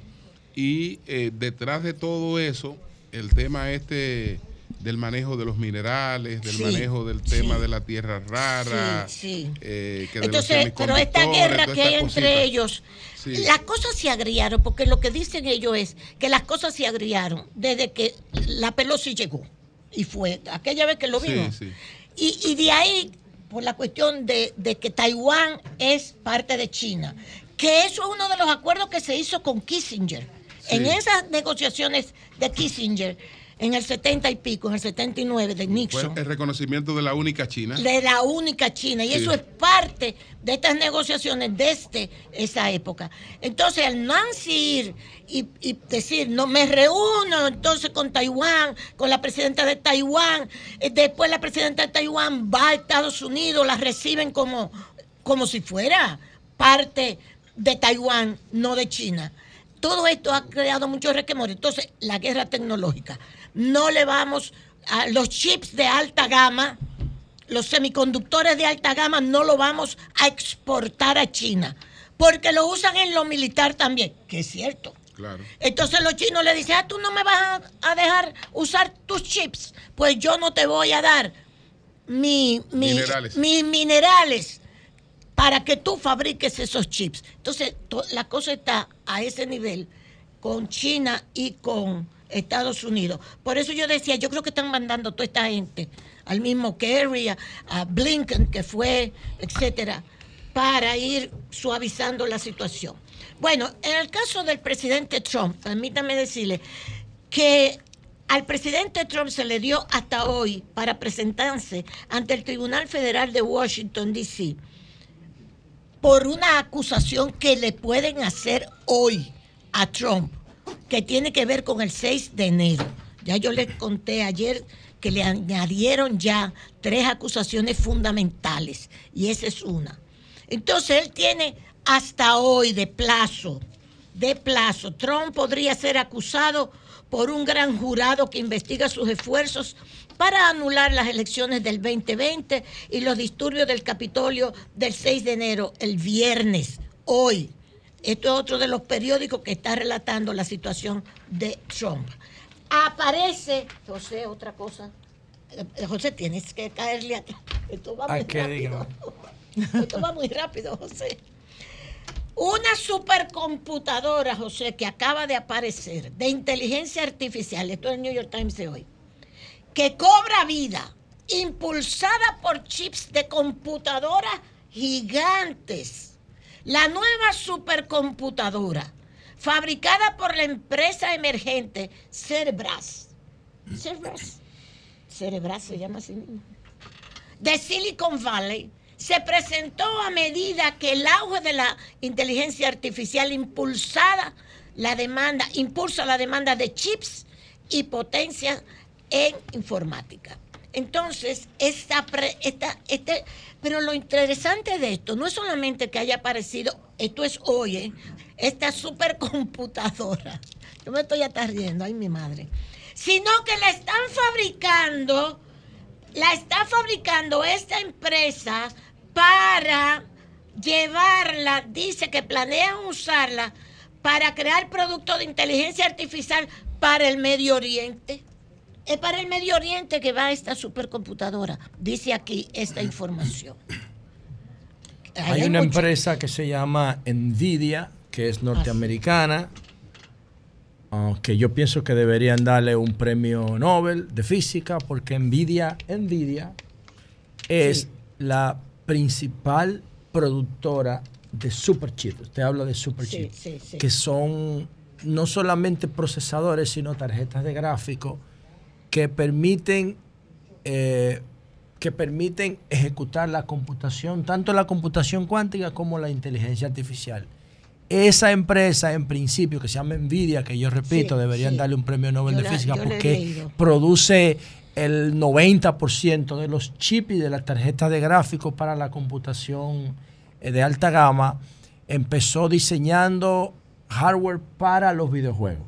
Los videojuegos demandan mucho gráfico, demandan, demandan eh, mucha computación fuerte y que resiste el calentamiento y eso es lo que alimenta las inteligencias artificiales. Las, inteligencias artificiales necesitan mucho poder de computación para procesar datos. Sí, sí. Eso que empezó como una plataforma de videojuegos, ahora se ha convertido en el santo grial de la computación para la inteligencia artificial. Se llama Nvidia y es, es norteamericana, está en California. sí, Deberían darle un Nobel de Química porque Nvidia es la que está soportando ahora el 90% de la computación y la inteligencia Pues artificial. ahora apareció Cerebras, eso dice el nuevo, el ¿Cómo New se York Times escribe de eso. Cerebras? ¿Cómo se escribe Cerebras? Cerebras, así mismo, Cerebras. Voy a Cerebras, buscar eso. Como si fuera en español. No, yo te lo puedo dar, mira, aquí está, te lo puedo entregar. Pero lo Qué que me raro llama la ve la atención. luz con papel Con en mano. papel en mano. Es- Perdón, llama la atención. Perdón, no, pero que así es que yo manejo, ¿te entiendes? No, no. Sí. Entonces, Es, mire, es californiana, Cerebras, de, Silicon, de Valley, Valley. también. También, pero dice que tiene Pero usted puede estar segura, y yo no lo he leído, miren. Sí. Esa computadora, esa supercomputadora que gestiona inteligencia artificial, no es más que un paquete de software y de hardware desarrollado por Nvidia con otro nombre. Y yo no lo he leído eso. Ah. No lo ha leído. ¿Por qué que no? Es que esa empresa se dedicó a eso desde el año 2002. A prepararse sí. para Yo el leí futuro. sobre Nvidia. Nvidia buscan y todos se llama Nvidia. Nvidia por Nvidia, ¿eh? Es Nvidia, es con N, no lleva Sí, E. En, sí. Nvidia es la productora sí. de chips, así es. sí. Bueno, bueno, pero para que tú te lo trajes Sí. también, porque yo sé que tú le das seguimiento, claro, nos has orientado mucho en ese sentido. Miren, la, la Comisión de Legisladores llega hoy, que fueron legisladores no solamente, políticos, estaba Pellegrín entre ellos, fueron a conversar con congresistas de los Estados Unidos, parece que les fue bien. Yo oí que, que Víctor eh, dijo ayer que ellos van a dar una declaración en conjunto de lo que trataron con los legisladores norteamericanos con respecto a Haití y República Dominicana. Vamos a esperar esto. Y felicitar a nuestras chicas preciosas, comenzando por Isaura Taveras, que siempre pasa por aquí y nos saluda. Miren qué bellas. Señores, ahí están las Barbie. Anda para el diablo. Pero, José, hazme el favor. Eso, eso, estate tranquilo. Miren, bellas. Eso fue en la, en la premier de la película Barbie, señores. Es un escándalo en el mundo. ¿eh? Oppenheimer y Barbie. Pero eso, eh, así porque y ellas fueron ayer. vestidas de Barbie. Mira, Qué aquí está Isaura, que es muy linda. ¿Tú te imaginas una Barbie vieja? Eh, eh, con la yo te iba a describir. Ya, ya no Estate siga, tranquilo. ya no siga, Barbie no no, tiene abuela. Barbie ¿Eh? debe tener abuela, ¿no? No llegaron este No existe la. La leyenda no continuó. Solo Pero que le fueron busquen un Ken. disfrazadas de Barbie las La dominicanas. leyenda no continuó. Y la más linda, Isaura, te ves bella. Isaura siempre pasa por Isaura aquí. es hermosa. Es bella. Y muy Y inteligente. siempre entra aquí, muy amiga de José. A mí siempre me manda saludos también. Y, y con Barbie se ve preciosa. Todas. Así que a disfrazarse de Barbie, María Elena. Bueno, ¿Usted se imagina, usted y María Elena disfrazada de Barbie? Tranquilo. Bueno, ¿Y No, pero yo, yo, quién? yo soy un ¿Y tú de creativo. quién? Bueno. Ah, no, pues yo desde que nací. yo ¿Y tú de quién? ¿De quién? Ven, ven, ven, ven.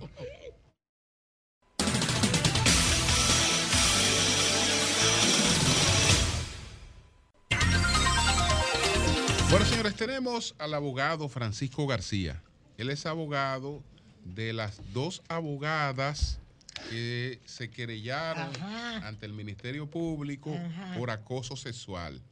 Y entonces el Ministerio Público, eh, al ver todo esto, lo único que se ha encontrado es con eh, actividades o acciones contrarias a la ética laboral, no acoso, no acoso sexual. Vamos a ver qué nos dice el abogado Francisco García eh, y qué eh, harán ellos frente a la decisión del Ministerio Público de proteger al presidente de la Cámara de Cuentas. Ay, carajo. Saludos, buenos días a todos en cabina y buenos días a los radioescuchas. Sí. Efectivamente, en la tarde de ayer, temprano en la tarde, eh, nos fue notificada una decisión que se llama dictamen del Ministerio Público con relación a un querellamiento que presentamos hace cerca de un mes, de un año, perdón, en contra del presidente de la Cámara de Cuentas de la República Dominicana. La ley establece que el Ministerio Público de cualquier instancia hablar de un querellamiento o de una investigación oficiosa, este, puede eh, dictar requerimientos definitivos, entre otras cosas. Y dos de los clásicos requerimientos definitivos son la acusación, que era lo que nosotros esperábamos, y desgraciadamente lo que ha ocurrido hasta ahora, eh, el archivo definitivo. No un archivo provisional, sino definitivo. Eh, tanto el archivo provisional como el archivo definitivo son impugnables. El archivo provisional es impugnable por ante la misma instancia del Ministerio Público. Sin embargo, el archivo definitivo, que es el caso que nos ocupa, este, es impugnable eh, por ante el órgano jurisdiccional competente.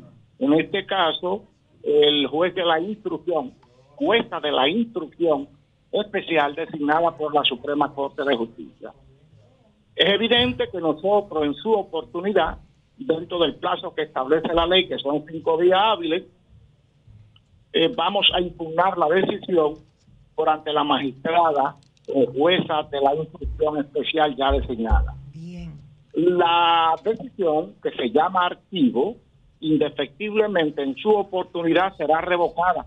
Nosotros decimos que esa decisión, que ese archivo definitivo del Ministerio Público, este, no resiste la mirada y el estudio cuidadoso de cualquier órgano jurisdiccional del Estado. Ningún tribunal de la República puede pasar por alto una decisión tan contradictoria y tan incongruente. Admiten y reconocen los hechos narrados en la querella. Admiten y reconocen las pruebas aportadas, los testimonios, los documentos, las pruebas periciales, todo. No cuestionan que todo lo narrado realmente ocurrió. Lo que le dicen a las partes y al público, al país, es que ciertamente él acosó, que ciertamente el presidente de la Cámara de Cuentas incurrió en conducta antiéticas, que violó normas, pero que esas violaciones a la norma y que esa conducta antiética y que ese acoso ejercido por él contra dos servidoras públicas en la Cámara de Cuentas tiene el nombre de acoso laboral y no de acoso sexual. Yo creo que ahí es que está la gran discusión. Ya de antemano tenemos algo muy bien ganado, Julio lo explicaba, eh, bueno, como si fuera un abogado. Por eso lo invito ahora. La, la única invitación pública que yo hago para que alguien esté derecho se la hago a Julio Martínez Posto, porque ha hecho un razonamiento brillante propio de un gran comunicador y como que pareciera que es abogado, porque ha dicho, y aquí me pongo yo a la cabeza, si Janel se siente tan seguro, él podría en su oportunidad, porque es bueno que el país sepa eh, existe el derecho de querellarse. Pero si yo me querello en forma temeraria contra alguien, ese alguien puede, demostrada la temeridad de mi querella, contrademandarme. Fíjense, son dos derechos. El derecho de querellarse y el derecho que tiene el querellado de demandar a aquel que se querella en forma temeraria. Y yo lo invito a él a que ahora o cuando él lo quiera, lance una demanda en daño por la temeridad de nuestra querella, a ver cómo le iría en los tribunales. Porque una cosa está clara, el órgano investigador ha dicho, sí, aquí hay acoso, sí, aquí hay una falta que le es atribuible e imputable al, al presidente de la Cámara de Cuentas. Solo que esa falta que le es atribuible e imputable al presidente de la Cámara de Cuentas no caracteriza el dolo eh, que tiene que ver con el acoso sexual, sino el dolo que tiene que ver con el acoso laboral. Pero ambas situaciones son violatorias, violatorias de la ley y ambas situaciones requieren sanciones penales y de daños y perjuicios. Pero nosotros la semana que viene, a principios de la semana que viene, vamos a impugnar a través de un recurso especial que se llama la objeción del dictamen del Ministerio Público.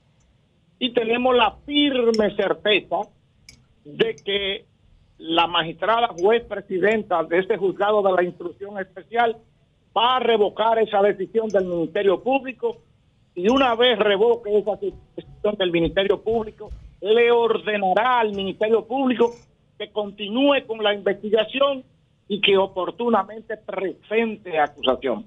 Es evidente que si no sucediera así, todavía quedan otros grados jurisdiccionales, que son la apelación y hasta el recurso de revisión.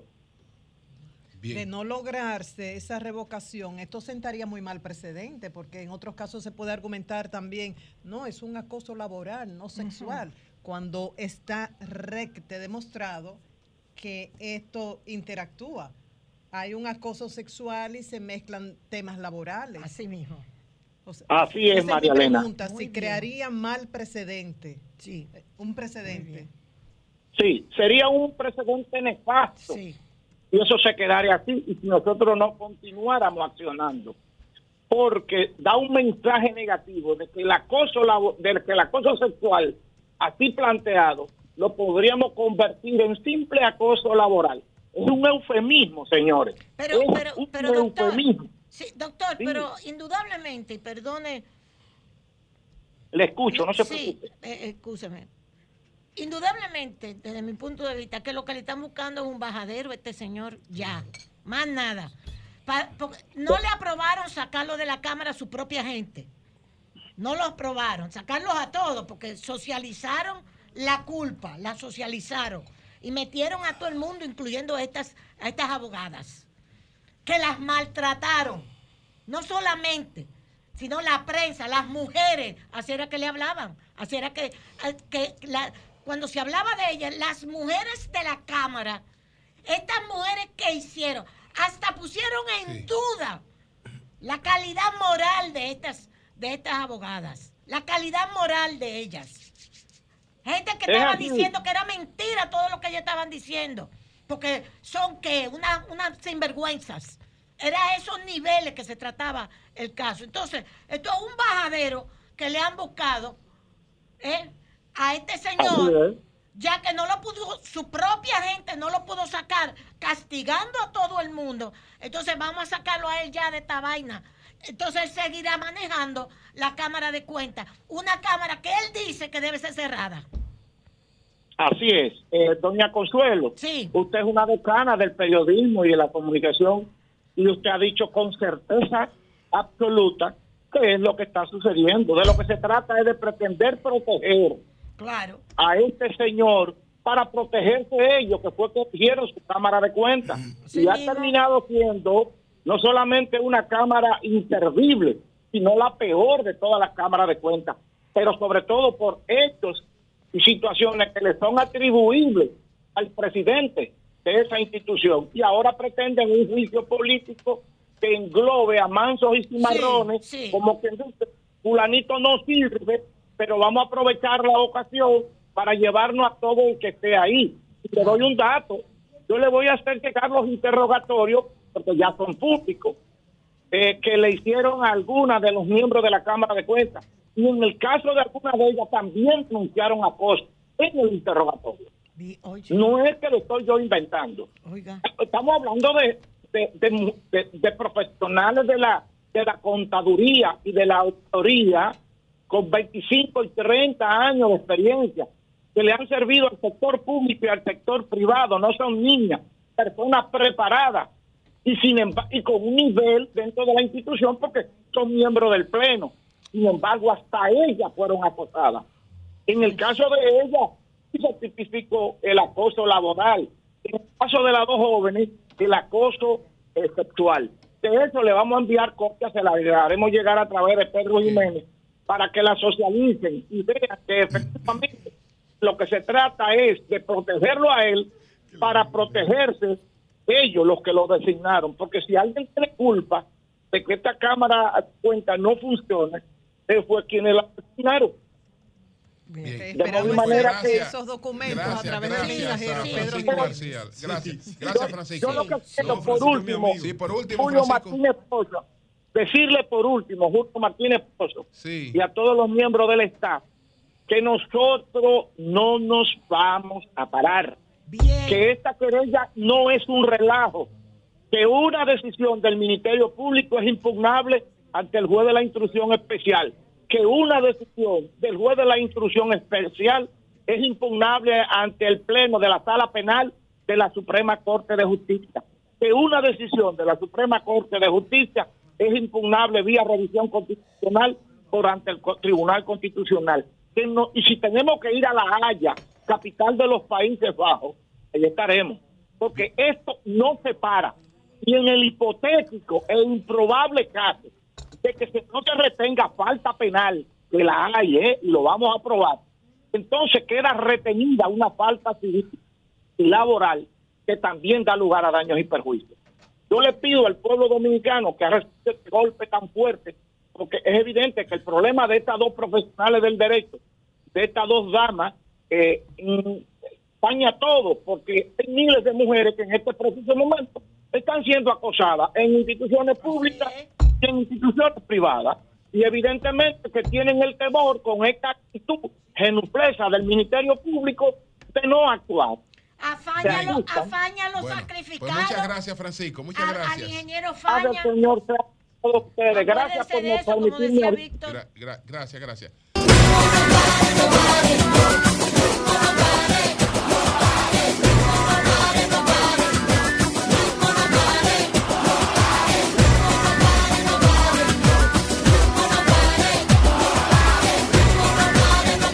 Bueno, señores, Jorge Rolando Bauer está con nosotros en un El día muy padre del fútbol dominicano. Así es, así es, en un día muy esperado. Adelante, Bauer. Bueno, perfecto, muy buenos días. Eh, placer enorme que se repite cada vez que estoy aquí. ¿Y por qué un día muy especial? Primero quiero puntualizar que nuestro mundo se caracteriza por los cambios. Y los cambios al principio son difíciles, en el proceso algo confusos, pero al final maravillosos. Y hoy aproximadamente 9 de la noche, va a debutar oficialmente Leo Messi, el mejor jugador del mundo, campeón del mundo con el Inter de Miami, en una nueva competencia bien interesante, creativa, que reúne a los mejores equipos de la MLS, el fútbol profesional de Estados Unidos, con los mexicanos. Hasta ahí todo bien, pero lógicamente siempre aparecen críticos, lo cual enriquece el debate.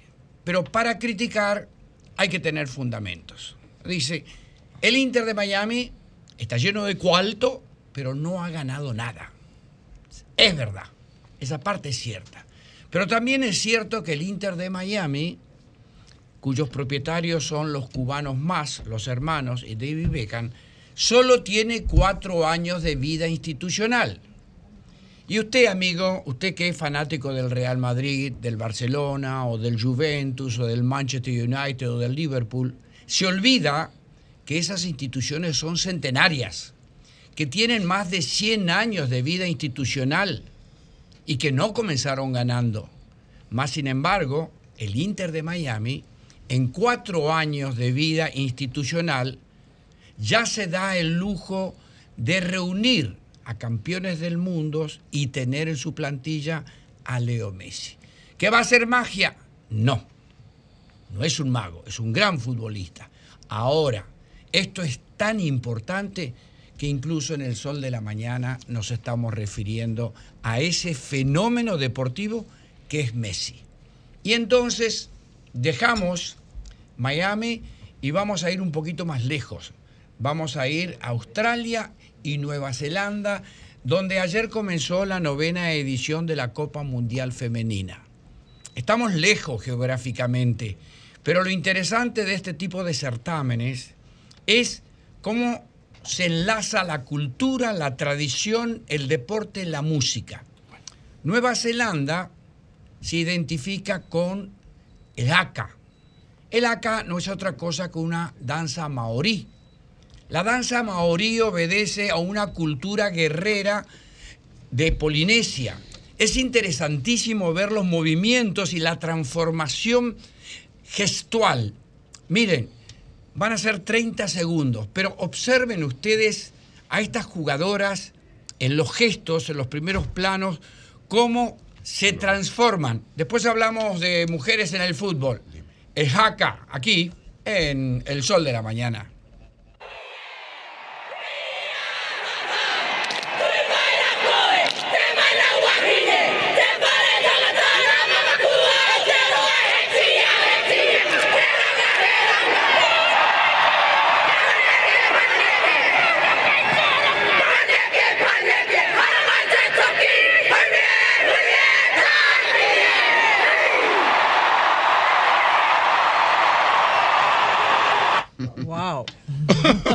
Bueno, eh, si la tuviéramos en la mesita de la noche, yo tendría pesadilla. ¿no? Bauer, Ay, escucha Dios. esto que dice Carmona. Adelante, Carmona. Sí, buenos días a todos. Hola, Sí. Rolando. Para el primer juego, ojo, el dirigente ha dicho que no sabe si lo va a poner a jugar a Messi en primer tiempo o entra en el segundo. ¿Por qué? A las 7 de la noche, hora del juego, en, en Fort Lauderdale, estará la temperatura a 104 grados. Y las, bol- las boletas, hay boletas de 110 mil dólares en, lo- en los sitios web. Y las que eran a 400 y 200 están en 20 mil y 10 mil dólares. Hoy amanecieron esas boletas a 30 mil dólares, las pocas que quedan.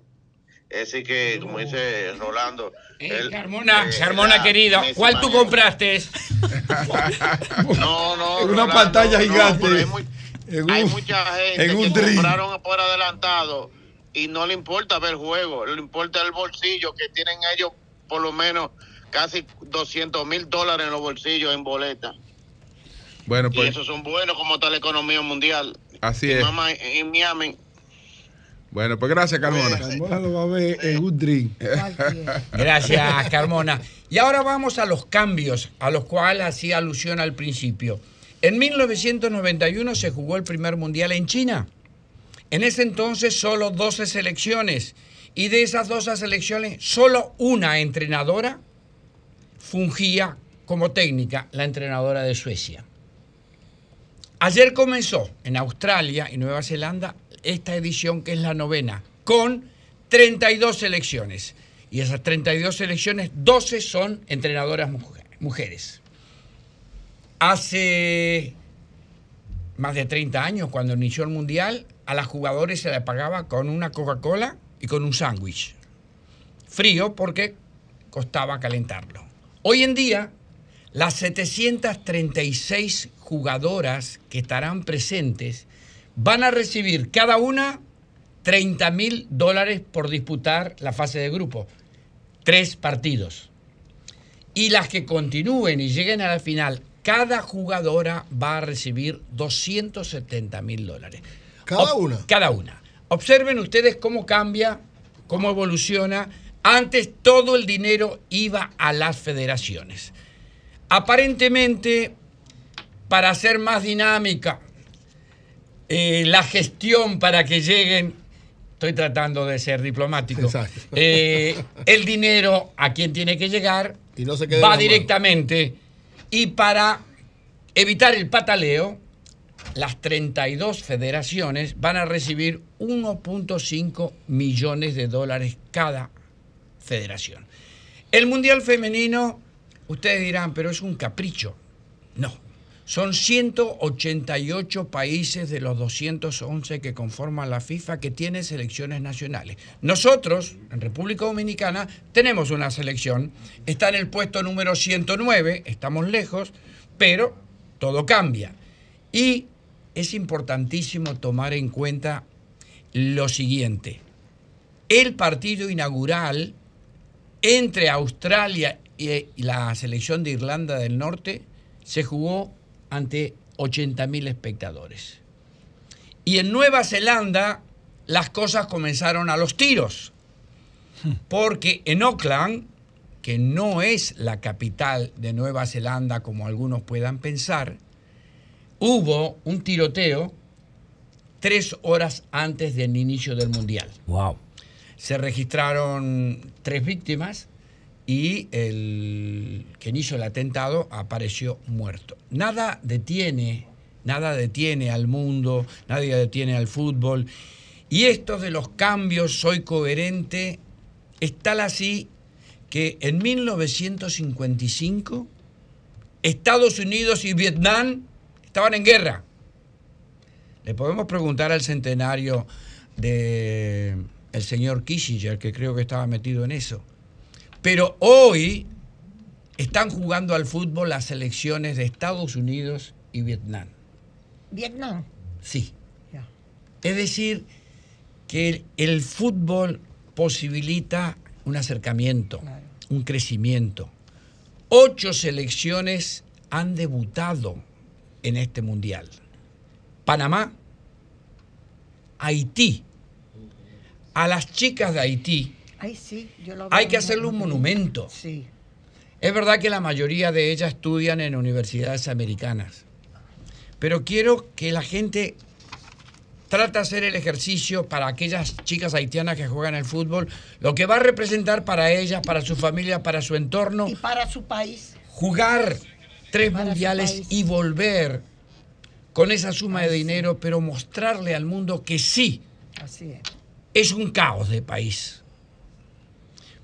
Pero sigue existiendo la ilusión que a través del deporte se puede decir presente sí. y se puede recordar al mundo que existe. No, Yo creo y que eso el- es lo el más que... periódico Le Novelist, las primeras que tiene de informaciones sobre ese, ese acontecimiento de estas chicas.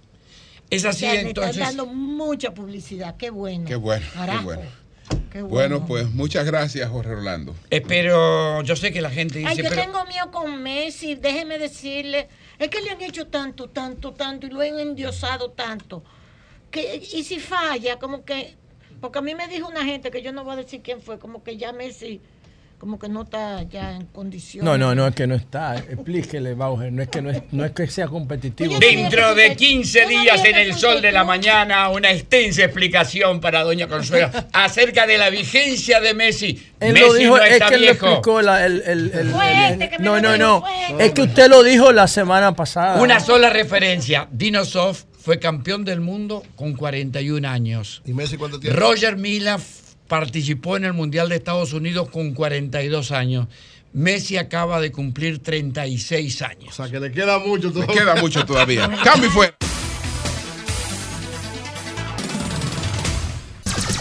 Son 106.5. Son las 9, 6 minutos. Buenos días, José. Adelante. Bueno, gracias Julio. Saludos a todos. Feliz inicio del fin de semana que con las sendas eh, estrenos, los sendos estrenos de película, el fin de semana empezó ayer en el mundo occidental con un fenómeno, con un fenómeno que el marketing ha decidido llamar eh, Barbieheimer. Barbieheimer, porque se han entrenado dos películas eh, paradigmáticas. Lo primero, la historia de Robert, de Robert Oppenheimer, el, el físico que concibió el proyecto de la bomba atómica, y la película Barbie de Mattel, que es un ícono de, de, la, de la cultura occidental, sobre todo esa cultura basada en estereotipos tóxicos. Yo ideológicamente detesto el modelo Barbie, no me gusta el modelo Barbie y es algo asqueante, pero lo que yo pueda pensar es insignificante frente a la ola cultural que genera eh, este proyecto de Margot Ruby y sobre todo de Greta Gerwig, que yo creo que la directora, que yo creo que es la clave del éxito arrollador que está teniendo este proyecto, que no duden ustedes, que no duden ustedes, que alcance algún eh, nivel de nominación en los premios Oscar del año que viene, porque realmente todas las, todo lo que yo, todo lo que yo he leído sobre esta película es que es una película que parece tonta, pero que tiene unos giros internos co- con un valor ideológico increíble. Y yo quiero hablar un poquito de eso hoy, pero antes de meterme en el fenómeno de Barbie, yo quiero que hablemos de la otra película que para mí sí vale la pena ver, que es Oppenheimer. Miren, desde el año, desde que se estrenó Coco, que fue en el 2019, yo no voy al cine. No voy al cine. La última vez que fui al cine fue a ver Coco, el homenaje que Disney le hizo a la cultura mexicana de los muertos. A la cultura mexicana de los muertos, que es una cosa de locos. Esa película es una obra maestra. Una película de dibujos animados que ganó Óscares. Entonces, ¿por qué yo no voy al cine? Bueno, porque la tecnología, la experiencia del cine, ahora en la casa se disfruta más. Tú tienes toda la tecnología del cine, tú lo puedes tener en dos o tres metros cuadrados en tu casa. Una buena barra de sonido, surround, que se refleje en todo el espacio y una pantalla, dependiendo del espacio, que te va a dar mejor resolución que el cine. El efecto de cine tú lo consigues en tu casa, incluso lo puedes conseguir en una pantalla de una laptop, de una tableta o de tu celular. Pero la experiencia inmersiva de tú meterte en el contenido cinematográfico, tú lo puedes conseguir perfectamente en tu casa, con un paquete de ventajas que el cine no te da. Entonces, eh, la principal ventaja de vivir la experiencia del cine en tu casa es que tú tienes el control. Sí, literalmente el control. En el cine tú tienes que adaptarte al cine. En tu casa el cine se adapta a ti. El power de la tecnología ha transferido la experiencia del cine a tus manos. Y entonces, ¿cuáles son las ventajas de vivir la experiencia cinematográfica en tu casa? Primero, repito, tienes el control. Segundo, no tienes que pagar una entrada. Tercero, no tienes que hacer silencio. No tienes que pedir permiso para ir al baño. No tienes que apagar la pantalla de tu, de tu reloj inteligente porque molesta a los demás. No tienes que llegar a una hora específica porque si no, la película empieza sin ti. Y todo, no tienes que buscar parqueo, no tienes que cambiarte, no tienes que vestirte. Entonces las nuevas generaciones o los que todavía van al cine, van al cine por otras cosas. Pero en realidad ir al cine ya no hace sentido. Y yo por eso no voy. La última vez que fui fue a ver a Coco con mi familia en el 2019 antes de la pandemia. A finales del 2019-2020. Ahora posiblemente yo vuelva al cine porque el cine no es sol, involucra solamente ver la película. Tú comes comida chatarra, ve, comes palomitas, que refresco, que todas esas cosas. Ha- Hay un environment, hay un hasta el olor del cine, las alfombras, todas esas cosas llama la atención. Pero yo quiero ver la película Oppenheimer y quiero verla, lo más probable, vaya con mi mujer a ver Oppenheimer, porque para mí ese es el gran acontecimiento, porque Oppenheimer le rinde tributo a una figura clave de la historia del siglo pasado que cambió la humanidad. Es una película de Christopher Nolan, que es un director sumamente prestigioso, que cuenta la vida de Robert Oppenheimer, un hijo de un trabajador textil alemán se convirtió en uno de los físicos más prestigiosos en, durante la Segunda Guerra Mundial. Y entonces a él se le sumó las intenciones de Albert Einstein, que estaba preocupado. ¿Por qué? Porque la bomba atómica fuera construida primero por Alemania que por algún país de los aliados. Y entonces eh, Oppenheimer fue puesto al frente del proyecto Manhattan y del proyecto Trinity de la bomba atómica. Entonces, él, dirigió el proyecto buscando un mal menor, pero sabía que eso iba a tener una carga moral para él muy fuerte. Y de hecho fue así. ¿Por qué? Primero porque todo el que ha estudiado algo sobre el tema de la carrera nuclear y de la bomba atómica sabe que las bombas que se tiraron en Japón eran innecesarias porque ya la guerra había terminado, porque Hitler murió en abril y las bombas se tiraron en agosto, mayo, junio, julio, cuatro meses después. Ya los aliados tenían control de todo y Japón era un reducto. Estados Unidos estaba molesto por la, el, el bombardeo a, a, Pearl Harbor. a Pearl Harbor. Y por eso fue que tiraron la bomba. No había necesidad de la bomba. Entonces, ¿qué ocurre después? Bueno, Estados Unidos quiere desarrollar otra bomba que se llamaba la bomba H, la bomba de hidrógeno. Y Oppenheimer dice, no, no es necesario. No era necesario la de la bomba atómica de fisión de átomos, menos es necesario la de hidrógeno. Y entonces empieza a ser cuestionado por el, por el gobierno norteamericano. Y después de ser presidente o coordinador de la Comisión de Energía Atómica, termina siendo expulsado y, acusado de comunista. Robert Oppenheimer, un tipo que estaba comprometido con el proyecto norteamericano sin duda, pero además que tenía una convicción ética de qué, so- de qué somos los humanos y qué debemos hacer en el mundo. Ese tipo es un gran ser humano que no podía soportar la carga moral de que, señores, la bomba atómica en Nagasaki e Hiroshima, en el impacto, mató 110 mil personas y todavía se está muriendo gente de eso. Y él sabía que el mundo no iba a volver a ser el mismo después que se desarrollara su proyecto. Y eso es lo que cuenta Christopher Nolan en la película Oppenheimer. Entonces, como esa película se estrenó ayer junto con la película Barbie, el marketing automáticamente le saca provecho y habla del fenómeno Barbieheimer, mezclando las dos producciones. Nada que ver. Una es una obra a la grandeza y las miserias humanas mezcladas, que es la de Robert, Robert Oppenheimer. Y otra es un homenaje, una sátira crítica que, ti- que se parece en parte a la película del movimiento QAnon que se llama Sonidos de Libertad. Para mí, para mí, para mí, Barbie es al movimiento LGTB lo que Sonidos de Libertad es al movimiento QAnon.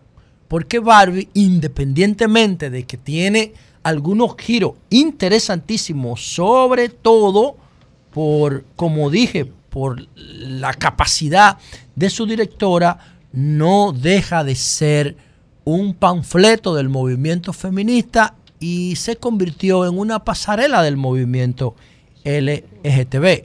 Este estereotípico tóxico de Mattel, de la empresa Mattel, que le vendió los derechos a Sony para hacer la película. Y luego Sony se los vendió, se los traspasó a Paramount. Y entonces ahí, ahí es que entra en, en juego la directora Greta Gerwig, que coge el proyecto cuando el proyecto llega a, Paramount Pictures y entonces le da un giro. Y ese giro incluye eh, mucha sátira irónica y crítica. Inclusive ellos critican a Mattel, critican a la película Forrest Gump, critican a la serie Odisea del Espacio y todo comienza en la sinapsis, en la, en la argumentación de la película con el mundo Barbie que se llama Barbie Land. En ese mundo Barbie hay un matriarcado. ¿Entienden por qué hablo de panfleto? Que si fuera una crítica constructiva, obviamente estamos hablando del mundo Barbie, donde todo es una ilusión. Pero en ese mundo Barbie, Barbie Land, los hombres no juegan ningún papel. Se invierten todos los roles. Y Ken, el muñeco de la Barbie, es un adorno. No juega ningún rol, no toma ninguna decisión. Es un adorno. Entonces, ¿qué hace la directora Greta Gerwig? Le atribuye a Barbie Land toda la cultura machista, pero en vez de recaer en el hombre el poder, recae en la mujer. Entonces, ¿qué pasa? Que hay una, la muñeca Barbie que se siente mal y va a ver la gurú de las Barbie, una Barbie que había sido quemada y maltratada. Y la gurú le dice, tú tienes que ir al mundo real para que tú entiendas de dónde vienen tus miedos. Entonces, Barbie va al mundo real y llega aquí a la vida real y encuentra que es totalmente al revés. Que en la vida real quien manda es Ken. Entonces se sorprende. ¿Y qué hace Ken? Trata de llevar a Barbie Land la cultura machista de los hombres. O sea, que no es solamente la historia tonta de la muñequita rosada que estereotipa la belleza. No, no es eso. Es una, es una propuesta que tiene muchísimo valor ideológico. Que tiene muchísimo valor ideológico y que si se hubiese quedado en la crítica al modelo machista y no intenta proponer una suplantación del mismo modelo machista haciendo todo lo malo que el hombre ha hecho contra la mujer, entonces yo creo que le hubiese hecho un gran aporte cultural a la humanidad. Pero hay que ver estas películas porque por algo se han convertido en acontecimientos del cine a nivel mundial, sobre todo en la cultura occidental. Se suma Barbie a Sonidos de Libertad como dos propuestas uh, que son panfletos de las plataformas ideológicas que representan. Barbie, el movimiento LGTB, y Sonidos de Libertad, el movimiento QAnon. Pero en el medio tienen a Oppenheimer, una película que todos los que vivimos en paz en el siglo XXI tenemos la obligación de ir a ver. Cambio fuera.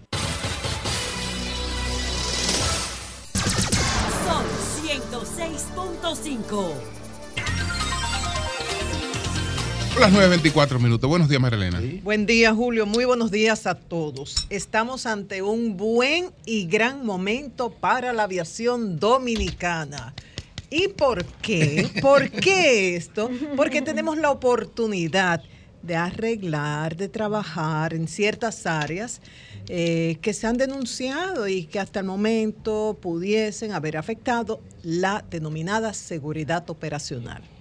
Y de lograrse ciertos cambios, entonces estaríamos beneficiando no solamente a la industria de la aviación, también a todos los viajeros y sobre todo al país. O sea, esto nos beneficia a todos.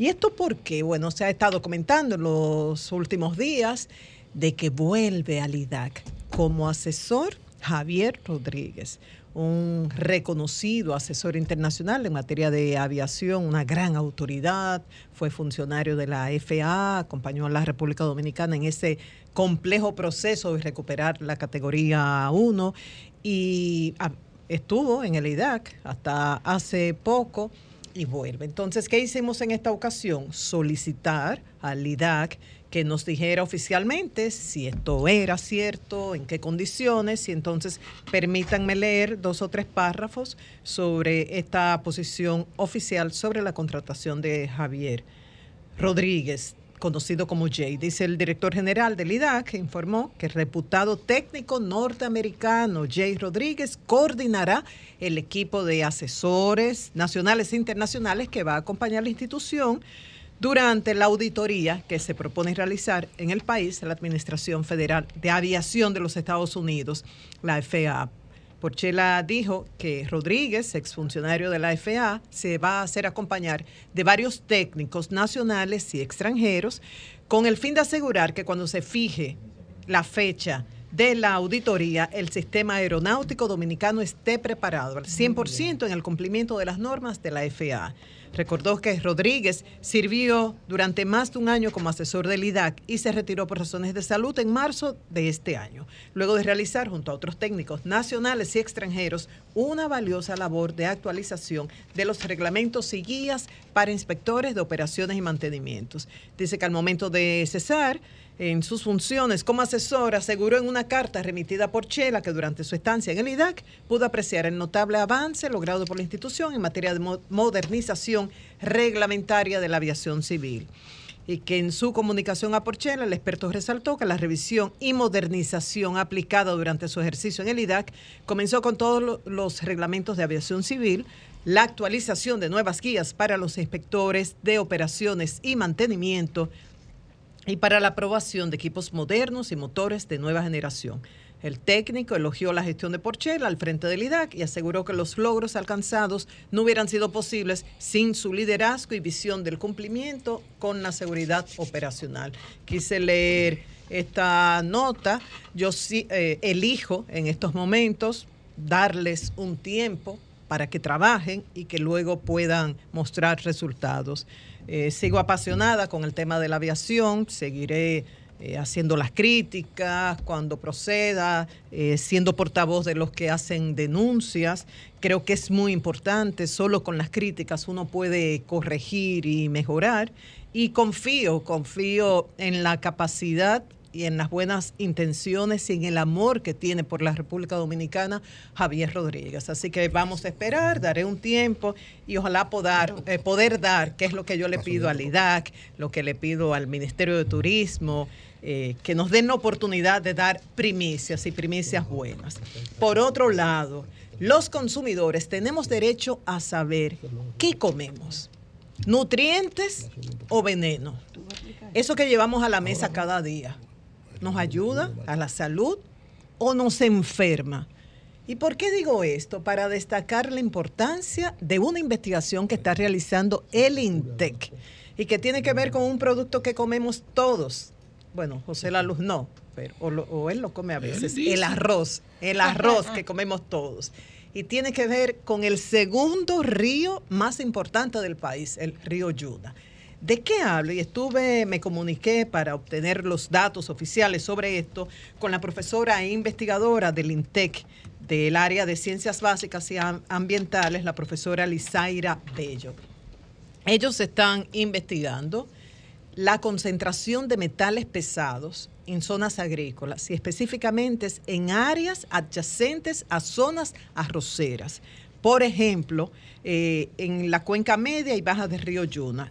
¿Dónde están haciendo esta investigación? En San Isidro Labrador, provincia Monseñor Noel. Municipio La Mata, provincia Sánchez Ramírez, y municipio Arenoso, provincia Duarte, que están adyacentes todas a zonas arroceras ahí en el Bajo en el Yuna. Y los metales a estudiar son cromo, níquel, cobre, zinc, plomo, arsénico, hierro y manganeso. Eh, dice que pueden ser tóxicos, sobre todo plomo y arsénico, pero que un metal pesado podría ser tóxico dependiendo de su concentración en el suelo. Pregunté algunos hallazgos hasta el momento.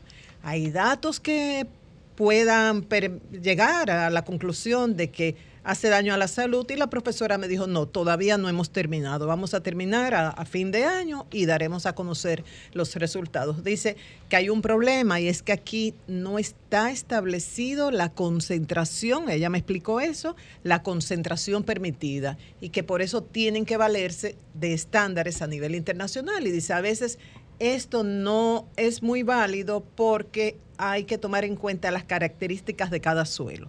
Pero en base a eso están trabajando. Vamos a ver eh, las conclusiones y es vital que sepamos qué es lo que estamos comiendo. A veces usted se lleva su- de su médico, tiene una dieta adecuada, consume muchas frutas y vegetales, pero si esto está lleno de insecticidas, eh, está comiendo veneno. Por otro lado, una buena noticia, dice el ministro de Educación que ni un solo niño quedará fuera del Ay, aula sí. En el próximo año escolar. Y nosotros decimos que así sea. ¿Qué se ha hecho para lograr eso? Ustedes se recuerdan el año pasado, ¿verdad? Las quejas de muchos que no encontraban cupo, las escuelas cercanas a donde vivía, donde les correspondía entrar ese niño que estaban llenas, o sea, un- una sobredemanda. Entonces, el Ministerio de Educación ha creado el centro de atención de solicitud de cupo escolar. Entonces, ahí se van a atender todas las solicitudes con el compromiso de dar respuesta en cinco días. Si en cinco días ellos no tienen la solución, está la instrucción de que tienen que comunicarse con el padre, con la madre, con el tutor del niño y decirle, estamos trabajando en su caso y le vamos a buscar la solución y resolver. Entonces, tomen bolígrafo, tomen su celular o anótenlo en la computadora, porque si es su caso, si usted necesita comunicarse con este centro, puede llamar al 809 688-9700. Anote, 809-688-9700. Hay muchísimas extensiones, no, no las voy a dar porque es difícil eh, anotar todo esto, pero por lo menos una extensión 3214, que es fácil de recordar, 3214. O puede enviar un correo electrónico a solicitud cupo arroba miner.gov.do y ojalá que así sea. Y finalmente otra buena noticia y es que RD Vial presentó una nueva aplicación de paso rápido. ¿Qué va a permitir esta nueva, Vamos a ver, ¿qué tiene de nueva aplicación? Vamos Tú vas a poder hacer tus recargos, eh, recargas automáticos. Automática. Automáticamente. Y tú determinas, por ejemplo, eh, cuando llegue mi balance a tal monto, pago automáticamente la Sí. recarga. Puedes acceder a tus facturas con comprobante fiscal. Puedes chequear tu balance en esa aplicación.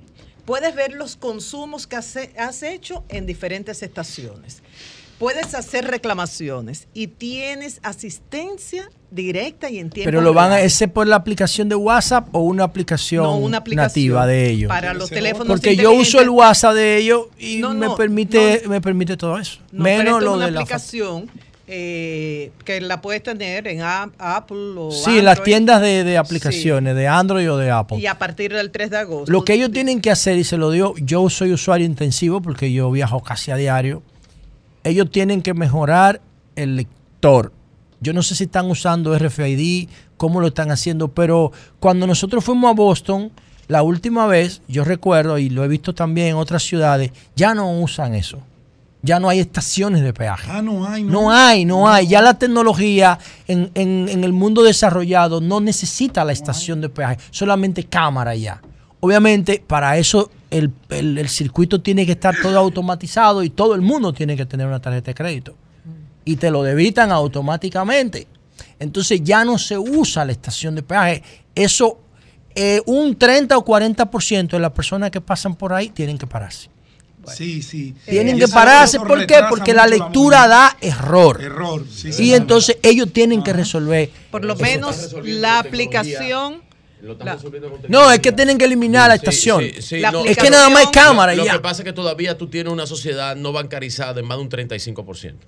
O sea, la aplicación, sociedad Julio, que la han todavía no tiene mejorado eso. y todo esto estará Pero está excelente lo que están haciendo. de para los agilizar. usuarios A partir del 3 de agosto. Cambio y fuera. No tengo mucho tiempo para cocinar. Ustedes lo saben. Porque yo salgo de un trabajo y entro a otro. Entonces, ¿qué hago? Pues llego a la casa y ahí tengo bacalao de mar. Destapo la lata y hago bacalao de mar con mi receta, ya sea guisado o ensalada, hasta croquetas que quiera hacer, porque está listo. No hay que desalar, no hay que ponerlo a hervir. Bacalao de mar está listo para personas como yo y como tú, que tenemos poco tiempo. Bacalao de mar.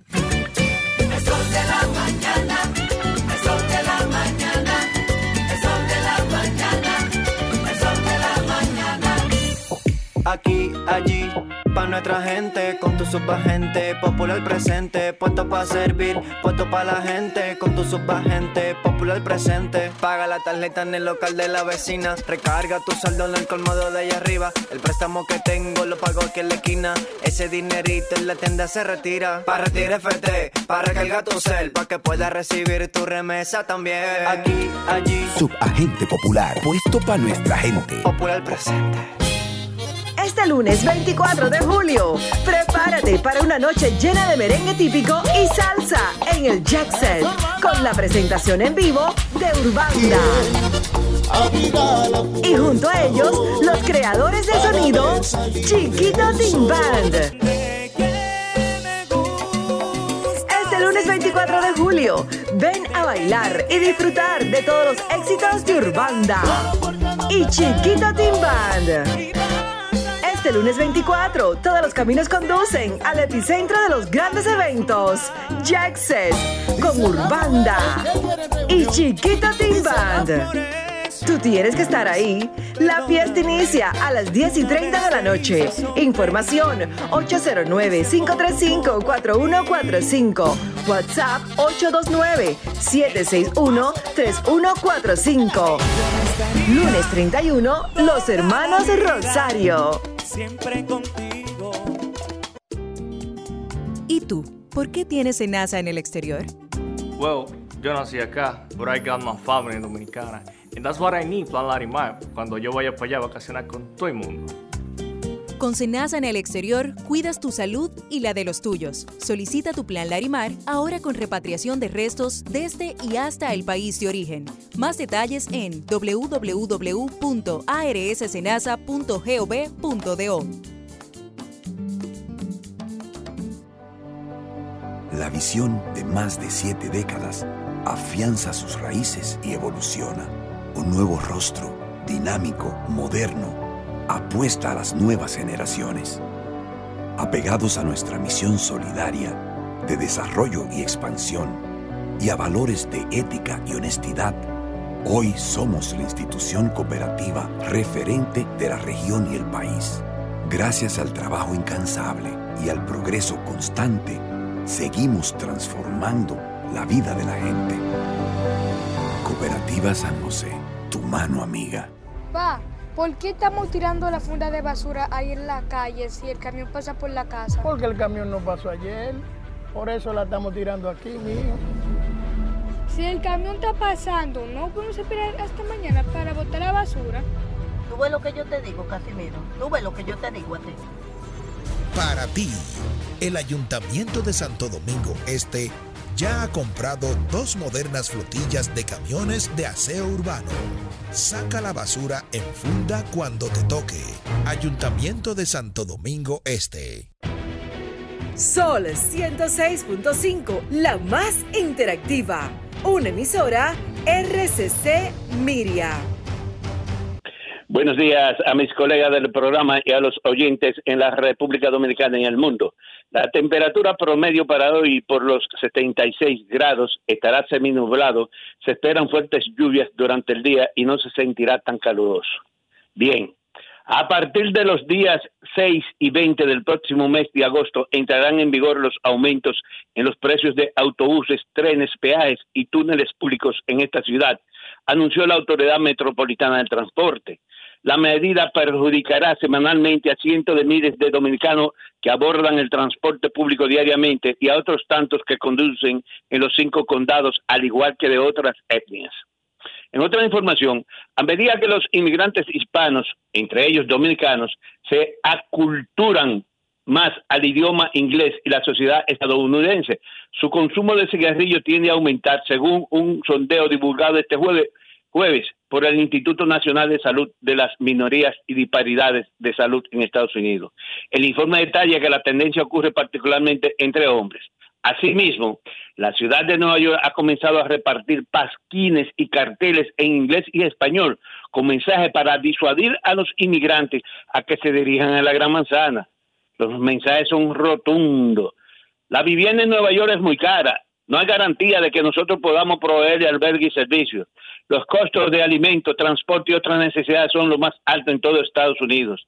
Este jueves, el alcalde anunció el fin de la política de albergue indefinido para cualquier inmigrante y dio un plazo de 60 días para los que llevan mucho tiempo en dichos albergues y los abandonen para que busquen otro alojamiento, recurriendo a sus amigos familiares. Asimismo, el presidente del Tribunal Constitucional, doctor Milton Ray Guevara, al participar este jueves en el Congreso Mundial de Derechos en las Naciones Unidas, sostuvo que ese órgano judicial ha realizado un ejercicio responsable de independencia en la República Dominicana. No recibe órdenes ni acepta presiones de los poderes públicos nacionales, ni organismos internacionales, ni de gobiernos extranjeros. El TCE no cede ante acciones de grupos de interés u organismos o sectores privados. Señaló que esta es la mayor garantía para el pueblo dominicano de que los jueces de ese tribunal no se presten para el fal falseamiento del Estado de Derecho, ni para traicionar nuestro juramento de hacer respetar, cumplir y hacer cumplir la Constitución, garantizar la supremacía y proteger los derechos fundamentales. El objetivo del Congreso Mundial de Derechos es debatir sobre el Estado de Derecho y cómo este afecta a las naciones se realiza con la participación de más de 200 líderes mundiales, incluidos jefes de Estado, autoridades, jueces, legisladores, académicos, abogados, activistas, estudiantes y profesionales, profesionales afines. El presidente de la Suprema Corte y del Consejo del Poder Judicial, Henry Molina, encabeza la delegación que participa en dicho Congreso. Este jueves fue clausurado, pero para este viernes los jueces dominicanos tendrán un encuentro con la comunidad quisqueyana a partir de las 8 de la noche en el restaurante Jalao en Hotel Radio, ubicado en, la avenida Amsterdam, entre la calle 180 y 81 en el Alto Manhattan. Por otra parte, los precandidatos a diputados del PRM en el exterior iniciarán sus inscripciones de manera oficial este sábado y domingo en las tres circunscripciones existentes en ultramar. Los radicados en Nueva York, pertenecientes a la circunscripción 1, tendrán que acudir al local principal de la entidad, ubicado en la avenida Carter, esquina Trimo, en el Bronx, en, desde 9 de la mañana hasta las 10 de la noche. Para formalizar dicha inscripción, los aspirantes deben tener los requisitos, depositar en dólares el equivalente a 100 mil pesos dominicanos, una certificación por parte de la Policía de, Nueva York de no antecedentes penales, una certificación antidoping de un médico establecido en Nueva York, presentar una carta del partido dando constancia que es miembro, presentar una cédula de, que tenga la dirección en la inscripción y figura empadronado, y una certificación de declaración jurada que cuesta 160 dólares que pide el consulado dominicano. Eh, por otra parte, el aeropuerto en Nueva York, el John F. Kennedy, es el peor en los Estados Unidos en manejo de equipaje, seguido de Miami, el del de Miami y Los Ángeles. En el Kennedy existe la mayor posibilidad que se pierda o dañe un equipaje, según estadísticas de la Administración de Seguridad del Transporte, desde el 2013 al 2022. El año pasado viajaron 55.175.249 personas, entre ellos cientos de miles de dominicanos, y se realizaron 439.320 operaciones aéreas. Pero la mayor frustración es que ninguno de los 100 aeropuertos más concurridos en territorio estadounidense reembolsó más del 48 de los reclamos. Por último, policiales. ¡Pipán! La hispana Yasmín Figueroa, de 38 años, murió de un balazo en la cabeza y el hombre que la acompañaba, tituá, tituá, po, po, herido de varios balazos. El pistolero, Pipán, se suicidó en el acto. Este hecho ocurrió debido a un posible triángulo amoroso la mañana de este jueves en Brooklyn, informa la policía. Regresamos al estudio. Bien, pues muchas gracias, Ramón. Muchas gracias. Siempre, siempre. Ok. Nos quedamos aquí, son las 9.48. Pedro, adelante. Buenos días, don Julio. Buenos días, camarada Euro. Buenos días, José La Luz. Buenos días, don Virgilio Buenos Félix. días, Pedro Jiménez. María Elena Núñez. ¿Cómo está? Doña Consuelo Desprader, que está por la cocina haciendo un desayuno especial para el equipo. Al equipo de producción, muy buenos días. Dice José que eso es veneno. A Lea. No, Jiménez. ella está haciendo un No, es algo Ah, fino. el humo, el humo El bueno. humo. Eh, aceite de Proteína, oliva, ajo, garbanzo. Albahaca, no. Albahaca, eso noble. Y el pan que está allá. Este es- no, Eso ese de, no, ese el de pan Lea. no, el pan ese pan lo trajo. Lea. El pan es un veneno. Con aguacate lo trajo Lea. Bueno, saludos a todos, saludos a nuestros amables televidentes, radio, escucha y cibernauta. Un saludo fuerte, fuerte. Todos mis amigos los girasoles. Siempre que voy a uno de estos sectores, todos los días estoy en uno diferente, pero siempre una de las cosas que más me motivan a participar de la actividad política es conocer de cerca las necesidades de la gente, conocer a qué se dedican a pesar de las grandes dificultades por las que atraviesan desde el punto de vista económico, pero anoche me impactó mucho, visité junto a Eudi, junto a Domingo Ro- Rodríguez y un grupo de compañeros a la hermana María. María vive allá en los girasoles primero, es una señora eh, dedicada a la vida religiosa, dedicada al quehacer comunitario.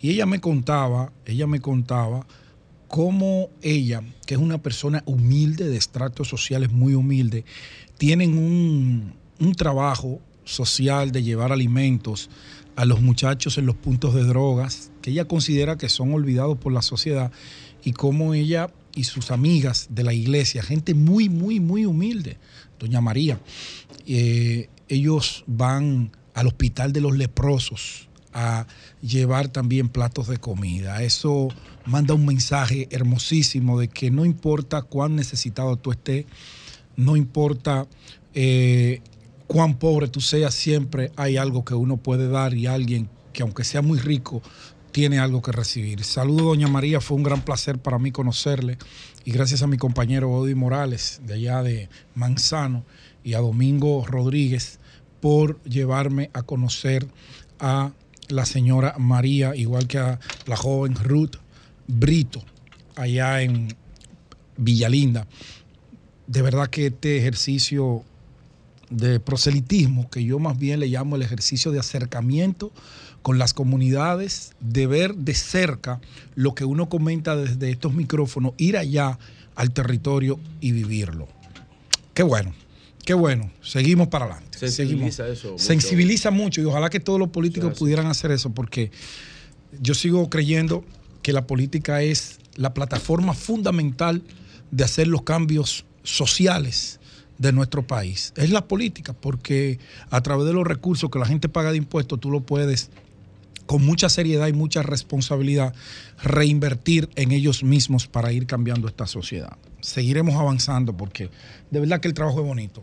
Es bonito y eso me acerca y a mí eso me gusta. Bueno, con relación al caso Janel Ramírez y la decisión que tomara el Ministerio Ay, Público que estaba llevando a cabo las investigaciones, que a mucha gente no le ha gustado, hay muchas interpretaciones. Yo prefiero no, no caer en el campo de la especulación. Eh, unos dicen que la acusación era por acoso laboral, no acoso sexual, y que el acoso laboral pues no tiene connotaciones penales, sino sanciones administrativas. Son varias teorías, yo no conozco el, expediente completo, por eso no voy a profundizar de él, pero sí voy a dejar en el imaginario colectivo lo siguiente. Aunque no sea así, mucha gente en el país, versada y no versada, pudieran estar haciéndose la siguiente pregunta. El Ministerio Público decidió un archivo definitivo en este caso para proteger a Janel Ramírez porque él es quien firma las auditorías que en un momento determinado servirán como elemento probatorio en los tribunales en la acusación que lleva el Ministerio Público contra varios funcionarios del gobierno pasado que están acusados de corrupción administrativa. Janel Ramírez es un testigo de excepción, un testigo de cargo que tiene el Ministerio Público, como él es el presidente de la Cámara de Cuentas, que es el órgano facultado por la Constitución para hacer auditorías y que el hallazgo de una de estas au- auditorías, si tiene al el Ministerio Público entiende, comprende, asume que eh, dentro de esos hallazgos hay elementos que puedan terminar con una acusación penal, pues son utilizados para lo mismo. Y hay eh, eh, solicitudes que se han hecho desde el propio, desde los propios tribunales, desde el propio Ministerio Público, que las firma esas auditorías, Janel Ramírez, de las instituciones que dirigieron eh, algunos eh, personajes, algunos exfuncionarios del gobierno pasado. Entonces, pudiera la gente pensar, aunque no sea así, que a Janel Ramírez se le protege porque imagínese usted, un testigo que está frente a un juez acusando y formulando manteniendo, sosteniendo una acusación contra otros que hicieron algo que violó la norma penal y él en otro tribunal tiene una medida, eh, un proceso abierto, no sería creíble. No sería creíble. Entonces pudiera quedar en el imaginario popular que esta decisión de archivar definitivamente, no necesariamente eso tiene que ser así yo no estoy haciendo una afirmación, simplemente estoy planteando una eh, teoría que pudiera quedar en la mente de mucha gente. Vamos a ver cómo eso se va desarrollando. Ojalá y sea así. Ojalá y sea como dice el Ministerio Público, que no se encontró ningún elemento que determinara que él acosó sexualmente a esas muchachas. Ojalá que no sea así. Ojalá. Yo voy a hacer un De verdad. con eso. De todo corazón. A mí me gustaría que no sea así. Pero el Ministerio Público investigó. Yo trato de ser eh, respetuoso. Segundo plano. Segundo plano. Antes de entrar al, al- al tema siguiente, un señalamiento que voy a hacer.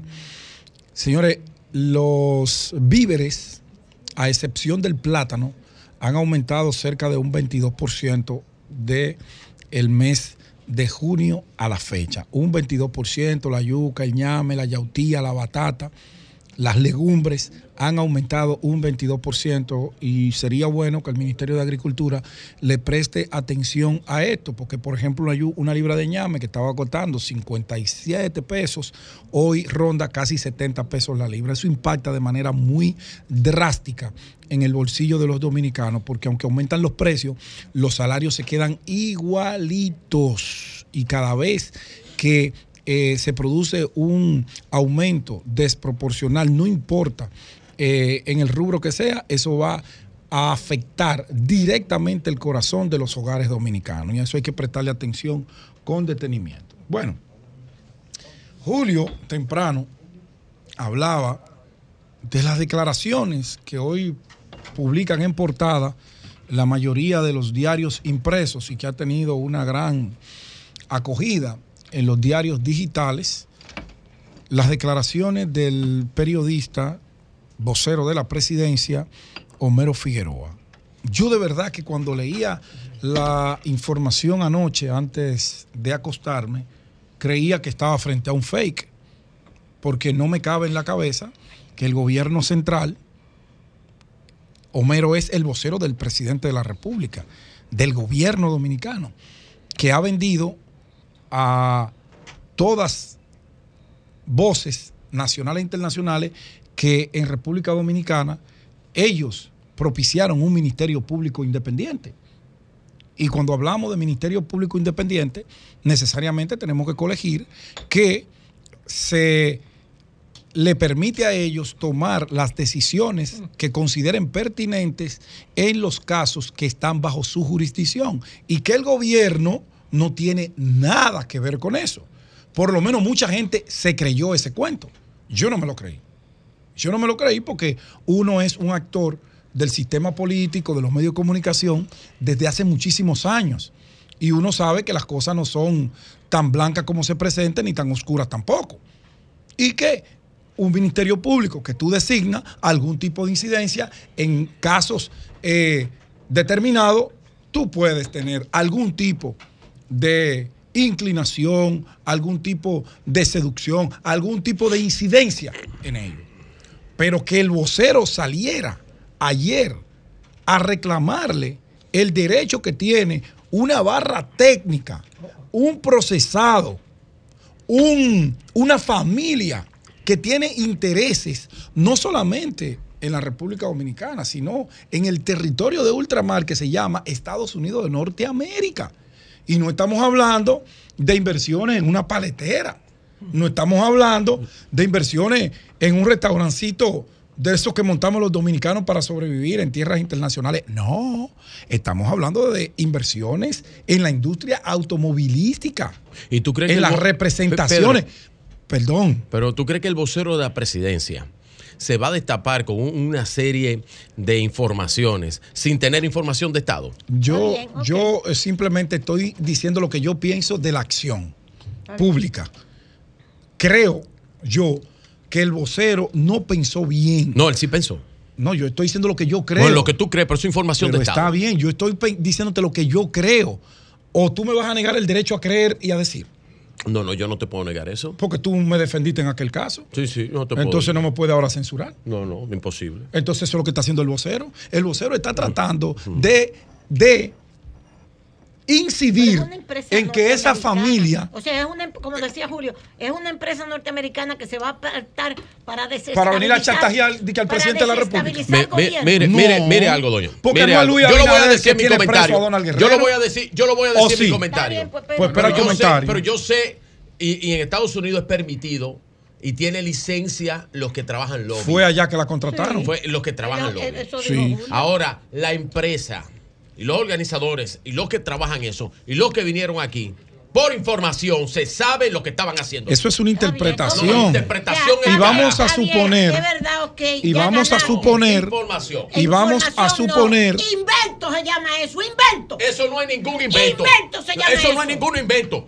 Eso no es ningún invento. Invento Porque cuando eso. venían, cuando venían Para antes las informaciones del gobierno, cuando venían antes las informaciones del gobierno pasado, había que Oye, la celebrárselas vaina. con tres El globitos, gobierno porque eran informaciones de Estado. Ahora es un invento. pasado, El vocero de la presidencia no se presta gobierno Y es una información de Estado. Y debiera ser tomada en seria. El gobierno pasado, Bueno, pero usted está bien, pero haga, haga usted su, su, su acto, su acto eh, Del eh, de intentar ridiculiz- eh, eh, eh, ridiculizar Ya, ya. Pero eso no es ridículo. Señores, dejemos que Pedro te- Bye, haga bye. su eso comentario. no es ridículo. Ni una que- pendejada tampoco. Después ya, que- Pedro, Pedro, adelante. Dale, Pedro. Pedro, dale, carajo. Ah, ah, Virgilio, no, Pero eso es violencia de género. No, pero ya dejemos que No. Pedro haga su comentario. Pero será hacia ti. Ok. Adelante, Pedro, por Bueno, favor. Adelante. Después de, de- de esta intervención forzosa del vicevocero del gobierno, el doctor Virgilio Félix, yo continúo con mi comentario expresando y haciendo uso del derecho que le da la ley de expresión y difusión del pensamiento y la constitución dominicana a nosotros los periodistas. Yo decía antes de, de esta interferencia radiofónica que se metió, eh, que lo considero una imprudencia innecesaria. No, eso es un abuso. Porque lo que ha hecho Homero, desde mi humilde punto de vista, es echarle una vaina al gobierno. Y, y dejar en el imaginario colectivo que no es verdad que el Ministerio Público es independiente, que no es verdad que la justicia actúa de manera independiente en los casos de corrupción que se le presentan. ¿Por qué? Bueno, estamos hablando de personas que fueron pu- PP, lo que se denomina el PP, personas públicamente expuestas. ¿Por qué? Políticamente. Por políticamente expuestas, gracias Virgilio. Porque esas personas dirigieron presupuestos nacionales de instituciones sumamente importantes y que el Ministerio Público dice que encontró indicio de que ellos desfalcaron esos recursos que manejaron. Dice el Ministerio Público. Los acusa. Ellos guardan prisión por 18 meses. Ellos, que uno de ellos de manera específica es ciudadano norteamericano. Exacto, también. Ciudadano norteamericano que tiene grandes negocios. Yo lo decía ayer en mi comentario. Y con esto no estoy defendiendo a nadie. Simplemente estoy poniendo en contexto una acción de otro funcionario público que también es una persona políticamente expuesta, que también es la persona que habla por el presidente de la República.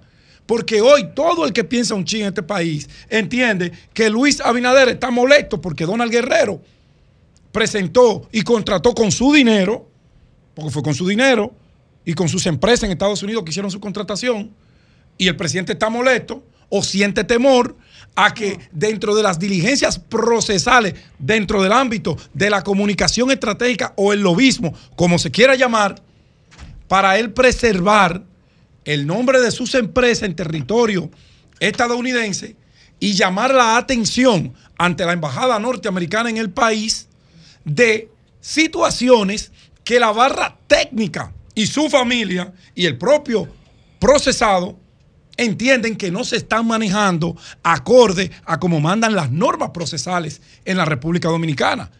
Entonces, quienes debieron salir al frente a criticar, si así lo consideraban, a enmendarle la plana, fue el Ministerio Público, no el gobierno, porque el gobierno, creo yo, y creemos casi todos los que estamos aquí, es no fue que mandó Pero, pero a enjaular enterita la ley, Entonces, a enjaular, Tú sabes que eh, el vocero. A enjaular. Pero nada más te quiero hacer esta acotación. Y disculpa que no me interesa interrumpirte porque yo no soy así. gracias a Dios que no te yo no interesa. soy así. No, no soy así. Sí. Oye, María Elena.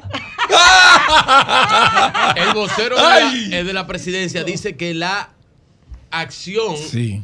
Tiene objetivo expreso de atacar y desestabilizar. Eso es lo que él piensa. a Abinader. Es Mira, una no, es Pero que es una barbaridad. Es que él no habla de lo Eso es poner los bueyes delante de la carreta. Estado. Es que él no da información. Eso es poner la carreta delante de los Es que bueyes. él no está hablando en, categoría de periodista. Ni de comunicador, que No, lo es que, es. que no puede porque él es el vocero de la hablando- presidencia. Entonces, si está hablando en calidad de vocero. Pero de es que debería ser el Ministerio Público que hablara. No, no, es que te está dando información de Estado y la está compartiendo y la está haciendo pública.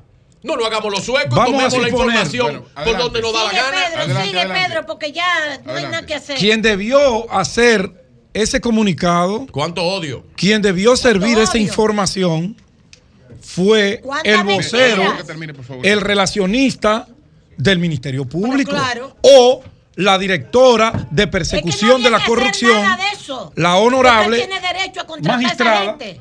Jenny Berenice. Reynoso, que no ha contestado. ¿Tú sabes por qué Jenny no ha contestado ni Miriam?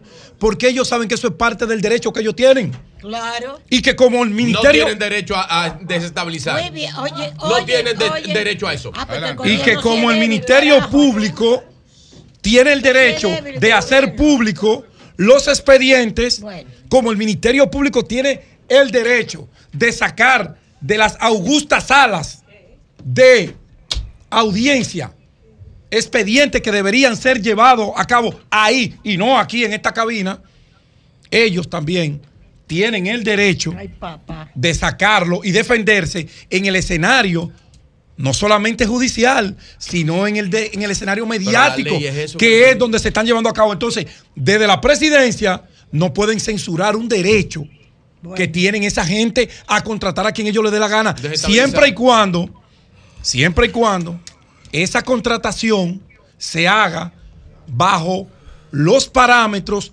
legales del territorio donde se contrató. Porque, repito, ese señor fue funcionario de primer nivel.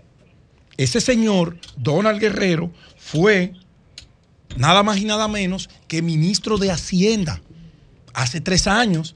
Pero nada más y nada menos, tiene años con una empresa que paga impuestos y que el fisco ni autoridad alguna en Estados Unidos la ha cuestionado. Debió y desde aquí la han cuestionado.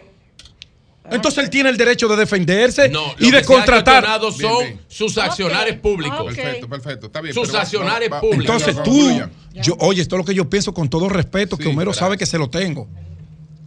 No estoy ni siquiera censurando a la persona, estoy censurando a quien ostente el cargo.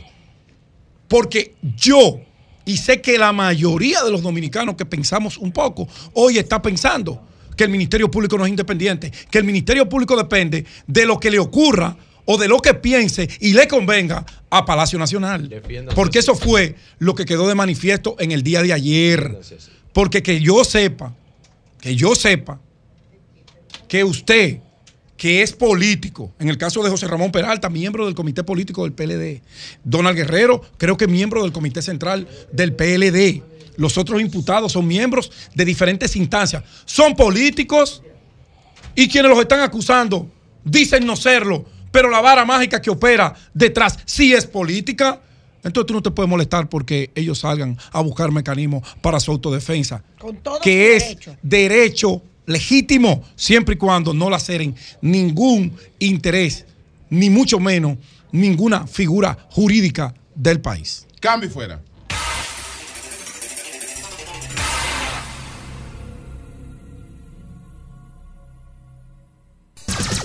Son 106.5. Bueno, señores, con nosotros está Waldi Taveras. Varios medios publicaron la información. Así es. Varios medios publicaron la información eh, dada por la Comisión Nacional de Elecciones Internas del Partido Revolucionario Moderno. Ellos informaron, y de, de línea ascensión, que la comisión puntualizó que el listado de aspirantes fue enviado a los organismos especializados como la Dirección Nacional de Control de Drogas, a la Coordinación General de Participación Ciudadana, a la Fundación Institucionalidad y Justicia FINJUS, también al Defensor del Pueblo, a la Procuraduría General de la República y a la Embajada de Estados Unidos con el objetivo de que cada postulante sea depurado y si encuentran algún tipo de situación que le- que, a la que se le esté dando seguimiento, sea notificado para tomar medidas al respecto. Entonces la Comisión Nacional dijo que resaltó que esa lista de precandidatos no implica la aceptación de precandidatura hasta tanto no culmine el proceso de evaluación y depuración. Entonces, vamos a ver qué opina Waldi de este, de este anuncio. Adelante. Gracias por a todo el equipo, que son amigos de mucho tiempo. Eh, mira, yo no soy precandidato a nada. ¿Cómo va a ser? Pero yo soy un ciudadano dominicano que fui parte de la fundación del PRM y me preocupa lo que pase en estas organizaciones políticas porque mis hijos y mis nietos van a vivir aquí. Yo tengo criterio sobre la, la sociedad política civil y, no voy a cuestionar esto, porque de todo esto, lo peor es la consulta a un país extranjero. Y me lamento que yo tenga que decírselo, pero ya yo se lo comuniqué tanto al presidente como a la secretaria general del partido y lo deposité esta mañana. Hay un silencio de la mayoría de los precandidatos. ¿Por qué? Porque nadie se atreve a decirle a los que están en el poder que pueden estar equivocados. Y eso es un mal camino. Yo le he dicho a ambos, me preocupa como militante de este partido que se viole el artículo 3 de la Constitución, que de manera expresa señala la soberanía de la nación dominicana, Estado libre, independiente de todo por el extranjero, es inviolable. Ninguno de los poderes públicos orga- orga- organizados por la presente constitución puede realizar o permitir la realización de actos que constituyan una intervención directa o indirecta en los asuntos internos o externos de la República Dominicana. Lo que estoy diciendo es la selección de un, de un candidato es un derecho fundamental. y si se está poniendo en manos de, no de una embajada, señores. La, aquí no hay embajador, hay un encargado de negocio. Estamos poniendo en manos de un encargado de negocio quién puede ser candidato o no de un partido de gobierno. Y eso es grave.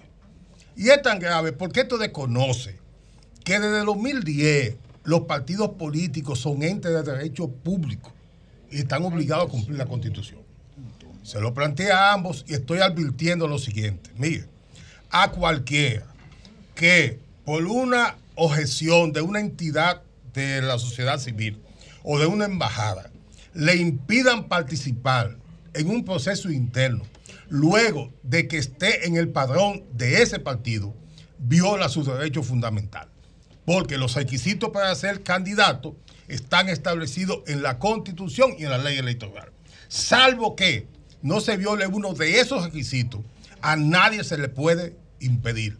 ¿Qué ha pasado en la República Dominicana? Hemos salido a recoger firmas y a, nombrar- a poner gente. Del momento que cojo una firma, se lo lleno y lo llevan al padrón de la Junta, en la Junta, ese ciudadano puede ser el delincuente más grande del país, pero tiene los derechos iguales al más honrado que esté en ese padrón. Entonces, yo le he advertido al PRM eso. Lo hago dentro. ¿eh? Salvo que esté condenado. Oh, claro, salvo que- salvo pues- que esté condenado, que pues- ya pierde los derechos civiles y pero políticos. ese- esa es una excepción Pero que si no lo plantea la tiene, a un procesado puede aspirar. a un procesado. Bueno, entonces yo lo estoy advirtiendo por eso, pues, porque mi preocupación es más por el sistema de partido, por la degradación. Eh, aquí estamos aceptando a todo el mundo en estas estructuras electorales y han dejado de ser partido político. Y eso es tan peligroso. Y acuérdense, en esta misma mesa, en el 2019, yo advertí lo que podía estar pasando hoy. Dije, si no hay control en los partidos para inscribir gente, las candidaturas terminarán en manos del narcotráfico y de todo el que pueda tener dinero fácil. Señores, hoy esa es realidad. Pero esto es más grave si se permite que sea una embajada que tiene intereses contrarios a la nacionalidad dominicana que decida quién pueda ser candidato. Estoy diciendo lo siguiente. Cualquiera que se haya pronunciado contra los, los criterios que tiene la embajada o los Estados Unidos, el Departamento de Estado con relación a la presencia de haitianos en el país, va a ser objetado. Ay, Dios. Puede ser objetado por esa embajada. Cualquier ciudadano que haya tenido un conflicto con una empresa estadounidense en la libre competencia comercial y que vaya como precandidato, puede ser objetado. Hablo de cualquier abogado, economista, asesor que participe en un proceso de compra y contratación. Pero además, esto es un desconocimiento de la historia de cómo los Estados no- Unidos es que eso no tratan la dirección política. Recuerden que a una hermana de Balaguer, un tipo de los Estados Unidos, un agente de la DEA, la, señaló como que de- en la maleta de ella se traspasaba con, con- con dinero de mal, de mal uso. Un agente de la DEA acusó a Peña Gómez. Coño. Sí, es verdad. Sí, estoy diciendo. Sí, señor. Señores, y nosotros vamos a Pero hay eso. evidencia de eso, Claro, que un está- agente Están en la- los periódicos todavía. Y oigan lo último. Los anónimos, época, sí. los anónimos es una de las acciones más deleznables e irresponsables. Y el PRM, cuando a Miriam Germán le presentaron anónimo, Paliza estaba ahí. Estaba la hoy superintendenta de seguro. Y ambos protestaron porque a Miriam se le estaba objetando con un anónimo. Entonces, permitir anónimo para un candidato a lo interno de un partido es un acto de degradación política. Y, colocarlo en de manos. Y, y colocarlo en manos de, de una embajada es una violación a la constitución que vulnera, vulgarmente, eh, vulnera la soberanía nacional. Bueno, Yo espero que eso sea un error. Vamos a ver, ojalá que, ojalá Está que la comisión. eso. Está muy fuerte. Ojalá que de la comisión Y se eso, comunique. cuando yo, cuando yo vi la información, yo pensé que era alguien que se estaba inventando eso, pero fue Sí. una rueda de prensa encabezado por el responsable de la comisión electoral del, PL del PRM. Lo que Yo, pasa yo es que no se- esperaría la confirmación, porque y si se dijo como, ¿qué ustedes quieren que hagamos? Que lo manda- mandemos a la embajada como, como algo exagerado, algo insólito. No, Yo porque ahí creo anuncia eso que lo sea. enviaron Sí, ya. es que la propia- No, es que O sea, no el anuncio es que ya lo enviaron a la Es que es DNCD, fácil. al. Ministerio Eso- Público y a la Embajada Es que Americana. no tiene que mandarlo, mira. dentro- no, es que eso está dentro del marco. Y excúsenme. Mira qué es lo que pasa, pienso yo. Eso está dentro del marco. Ayer yo di, leí la información de que hay 39 funcionarios de El Salvador que están ya Señalado. sancionados por el, el- la- el gobierno norteamericano. Del Salvador. Del Salvador. Incluyendo dos expresidentes, Funes y otro, que están sancionados en el, eh, por, la- por el gobierno norteamericano. Más la fiscal de Guatemala que condenó al periodista, al Sí. señor periodista, también está sancionada. Un listado enorme. ¿Por qué? Porque Estados Unidos, fíjense, con respecto a Haití, lo que se está haciendo es también sancionando a personalidades empresariales haitianas. El Canadá lo está haciendo también. Entonces, hay una situación en el mundo, una situación de que se están utilizando estos mecanismos para ver desde los Estados Unidos Sí. si se controla los mismos partidos con la corrupción y también con el narco Bueno, de los candidatos con narco. Entonces, yo creo que por ahí es que viene esa Vamos motivación. hacer- No es que esté bien, pero creo que esa es la un motivación. llamado al ingeniero de línea Ascensión como presidente de la comisión para que esto se, se aclare. Se aclare. Se aclare. Para ver exactamente No. qué es lo que ellos están planteando. Y al presidente del partido, el presidente del PRM, José Paliza. Ignacio Paliza. A los dos. Ellos lo que están tratando de curarse en salud. Ustedes no se dan cuenta. Pero esa no es la vía. esa no es la Yo- vía. no, yo no estoy diciendo que sea correcto. yo estoy yo diciendo que, que obvia, ahí- evidentemente, Ok. Parece que lo es que eso, están pero- tratando es curarse en Es que salud. Pero violan la constitución. la- Por el tema de este, de- Ahí el Ah, remedio también peor que la Miami enfermedad. preso, ¿eh? Bueno, bueno. Que el remedio es peor que la enfermedad en ese caso. Coño, Waldi, coño, Waldi. Gracias, gracias, Waldi. Gracias, Juan.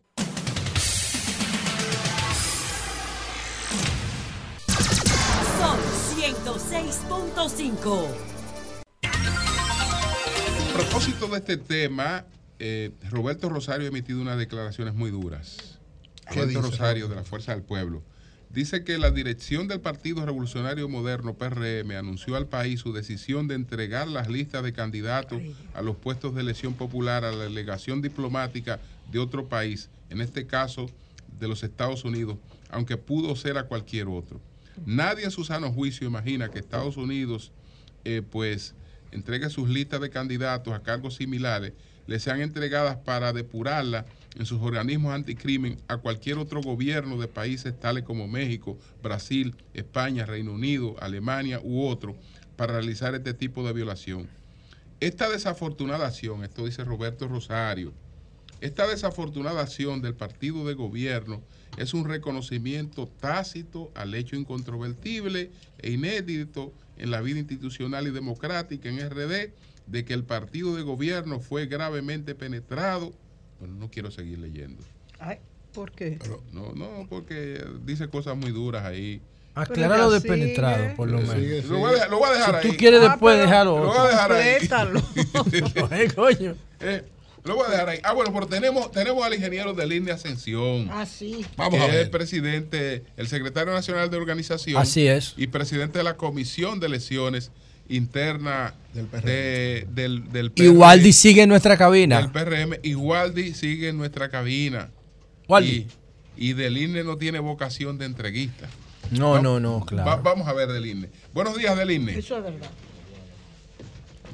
Ah, se cayó. Era, era que estaba, era que estaba y le dimos. En la 4, en la 4. En la Eh, 4, dale a la Pero 4. estaba, estaba abierta. Dale a la 4, dale a la 4. Eury, pero Eury quiere, mira, Eury, por manipularle la, la No, porque vaina. dice que es la 4 que está. No, Vamos no. a ver, vamos a ver aquí. Aló. Buenos días. Buenos días. Hay que cerrar. Aló. Buenos días.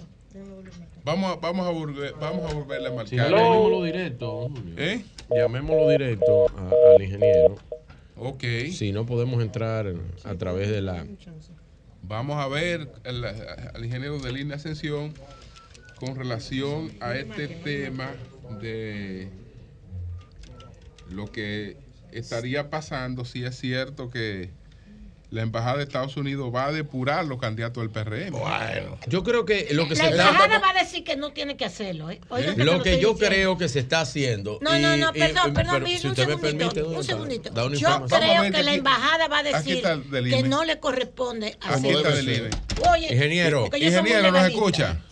Buenos días, buenos días, esos distinguidos amigos, Julio, José, Eure, Doña Consuelo, a todos. Ingeniero, ¿qué es lo que ha decidido el PRM? Porque lo que más sorprende es sobre todo que, se- que va a llevar a, ante un gobierno extranjero, ante la, la embajada de un gobierno extranjero, la depuración de sus candidatos.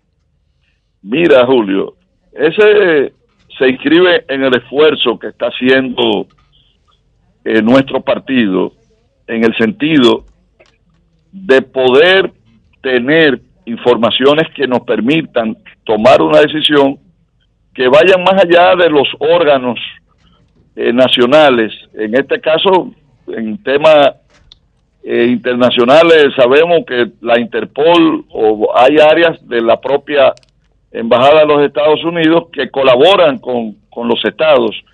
Y si le fuera posible, si le fuera posible, si no eh, entra en contra del protocolo que pudieran tener, que eso, eh, esas agencias eh, pudieran tener, le solicitamos las informaciones que nos puedan dar y que puedan ser de utilidad.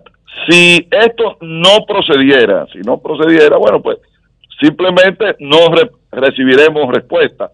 Pero reitero, se enmarca en el esfuerzo que está haciendo el Partido Revolucionario Moderno y en donde no solamente le estamos solicitando a distintas instancias, sino que ese listado lo hemos subido en nuestro portal a los fines de que cualquier ciudadano que con fundamento pudiera conocer alguna situación eh, de inconducta de alguien de aquí nos lo notifiquen. La notificación no significa eh, que se le vaya o que se vaya a aceptar como buena y válida, pero es un indicador que nos permitirá ahondar. Y en el caso de que lo que se pudiera aportar, el ciudadano o una de estas agencias pudiera aportar, entonces nos lleva, colocaría a la comisión en la condición de tomar una decisión y también tiene inclusive esta persona a la- sobre la que se pudiera tomar eventualmente una decisión de no participación, tiene el mecanismo legal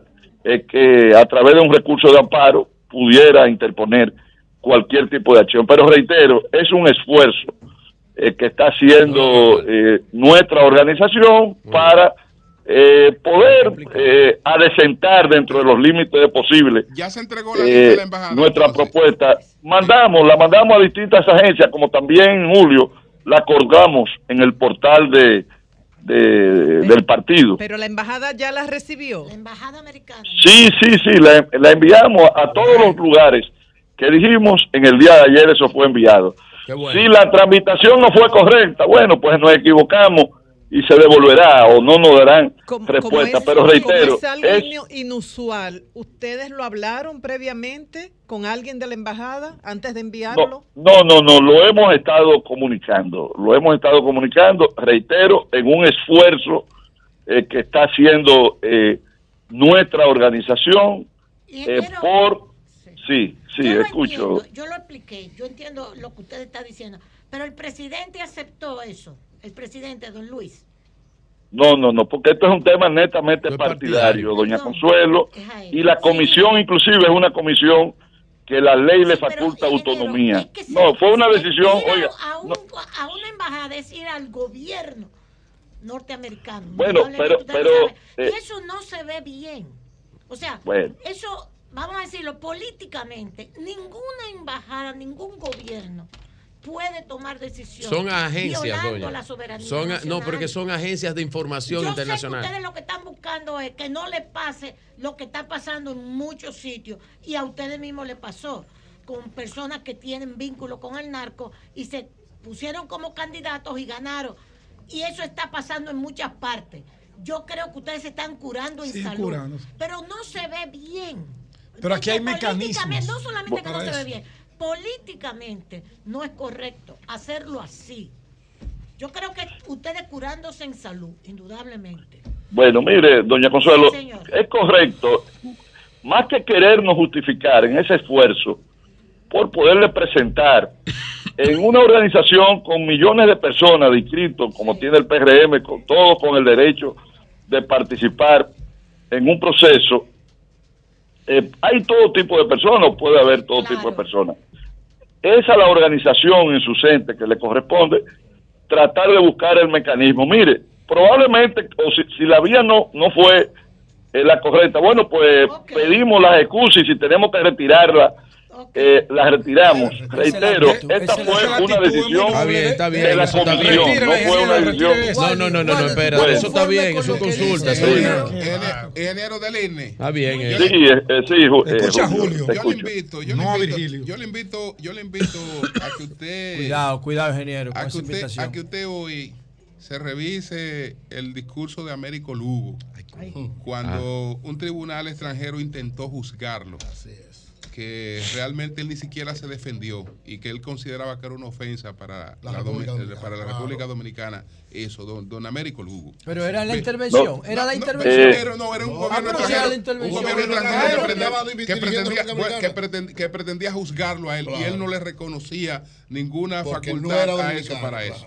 Exacto. Mira, Julio, lo, eso. exacto. Julio, lo revisaré si tenemos, lo voy a someter, voy a someter esa consideración que viniendo de ustedes eh, sí. tenemos que darle la ponderación, la ponderación del lugar. Además, y si tenemos que, que corregir porque usamos una vía que no era eh, la vía adecuada, bueno pues eh, con humildad lo hacemos, con bien, humildad lo hacemos y reiteramos, pero que quede inscrito en ustedes y en la ciudadanía que se enmarca en este esfuerzo que estamos Ingeniero. haciendo. Ingeniero. Sí, sí, cómo no. Mire, valoramos ese ejercicio extra petit de transparencia. Ahora bien, es importante que ustedes retiren eso, una humilde opinión, porque los demás partidos pueden entender que ustedes le quieren imponer eso a ellos como ejemplo y hacerlo parte del derecho consuetudinario y la costumbre. Y eso no está bien porque aquí hay leyes que dicen los requisitos para uno aspirar a una posición pública y los organismos del Estado Dominicano Tienen capacidad para tienen la capacidad de sobra de saber si uno ha tenido, si tiene dentro o fuera del país alguna situación eh, penal pendiente. Eh, Mira, Pedro, Pedro, debo decirte, primero que eh, tú apelas, habla del derecho consuetudinario. En un Estado eh, regido por leyes, las costumbres no obligan a nadie, porque aquí claro hay no. toda, es un derecho eh, reglamentado. Eh, es una decisión del PRM, no es vinculante a ninguna otra organización. Las demás organizaciones tienen que cumplir, como bien tú dices, con lo que establece La ley. la ley. Y lo tercero, yo quiero que tú sepas que caso de eso que ustedes conocen, que ha habido en el presente y en el pasado, eh, la ley habla de que se deposita eh, un papel eh, de no antecedentes penales y todos lo han depositado. O sea, yo, yo deposité el mío lo que te digo para que, que va- que- que es Era un bastante- requisito, sí, pero lo que, sí. pero lo que te quiero decir, que con ese requisito, con, con ese requisito nosotros pudiéramos decir, bueno, todo el que cumplió ya, pero, ha habido casos de gente que lo han colocado y luego han tenido situaciones. Entonces, eh, eh, eso es bastante limitado. es lo que Ingeniero- quiero significar. Ingeniero, sí, ¿qué han le escucho. le- que han decidido con los diputados con casos pendientes en el Ministerio Público acusados. O No, mira, no hemos decidido, porque nosotros, recuérdate que eh, la jurisdicción nuestra es solamente para el proceso interno del partido, lo otro ya corresponde eh, a otra instancia. Si dentro de las personas que están en esa condición, si se hubiesen inscrito, bueno, pero precisamente por eso estamos eh, yendo más allá de lo que establece la ley a los fines de poder, eh, aún a sabienda, aún a sabienda de que cualquiera de ellos puede ir a un tribunal y si el tribunal le dio ganancia de causa, estamos obligados a inscribirlo. Sí, sí, Bien. sí, sí. Bueno, pues muchas gracias. Un Bueno, no, gracias a ustedes y eh, pondero y valoro la observación y, y la llevo al seno de la comisión. Juanita Vera quiere decirle algo. Su es compañero de partido. condición de, que puedan reco- reconocer, considerar esto.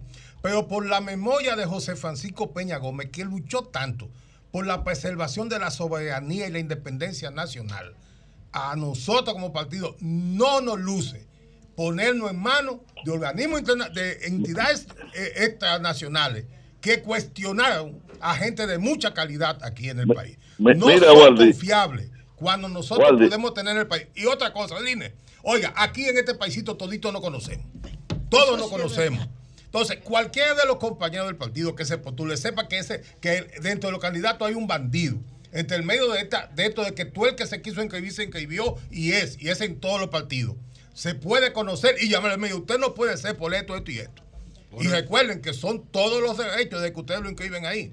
Claro. Como Bueno, tú lo has dicho. a- adelante, Deline, finalmente. Mira, Wa- Waldi, sí, mira, yo eh, reconozco y valoro la observación que ustedes han hecho y, y le he dicho que voy a llevarla al seno de la comisión con un planteamiento de reconsiderarla. Ahora, también los estados, quizás lo que pudo haber sido, eh, debió haber sido otra la instancia, haberlo solicitado, pero también los estados en materia como el crimen organizado internacional tienen, son signatarios de tratados de colaboración, porque son actividades que ningún estado, ningún estado tiene la posibilidad de limitarla si no hay una colaboración internacional. Y la colaboración internacional es una figura también del derecho internacional. No es, no es solamente, es como el tema medioambiental, es como otros tantos, los temas de pandemia, otros tantos temas que son problemas que no se quedan reducidos a los límites del Pero Estado. usted puede llamar a la DEA. Llamen a la DEA, supongamos, cualquier partido. Se inscribe a alguien, como Sí. dice Waldi, que aquí no conocemos todos. Porque los que están acusados se sabía que tenían lo que tenían. No nos vamos a hacer los, los suecos. Se sabía que tenían lo que tenían, lo que después salió. Entonces, llamen a la DEA. O sea, el partido que sea, DEA, avísame de este señor. Ustedes tienen algo, algún expediente. Pero es lo mismo Pero- porque la DEA es una agencia Una- norteamericana. pero, pero tú lo llamas confidencialmente porque trabaja aquí. Oh, entiendo. Y trabaja aquí. tú Te dice una valida, una verificación fáctica, no institucional. No institucional. Sí, porque porque o sea, de puramente doña. Consuelo, asumo, asumo la recomendación de ustedes y vamos a hacer la ratificación del lugar. Ingeniero ha dicho que va a asumir la sugerencia. un- abrazo, La sugerencia la va a asumir. Pero que nazca de un partido político cómo eso no. choca. Está bien, está bien. Muchas gracias, asumir. Choco. Gracias, Ya, ingeniero. hombre. Cambio y fuera. Bueno, cómo no. Señores,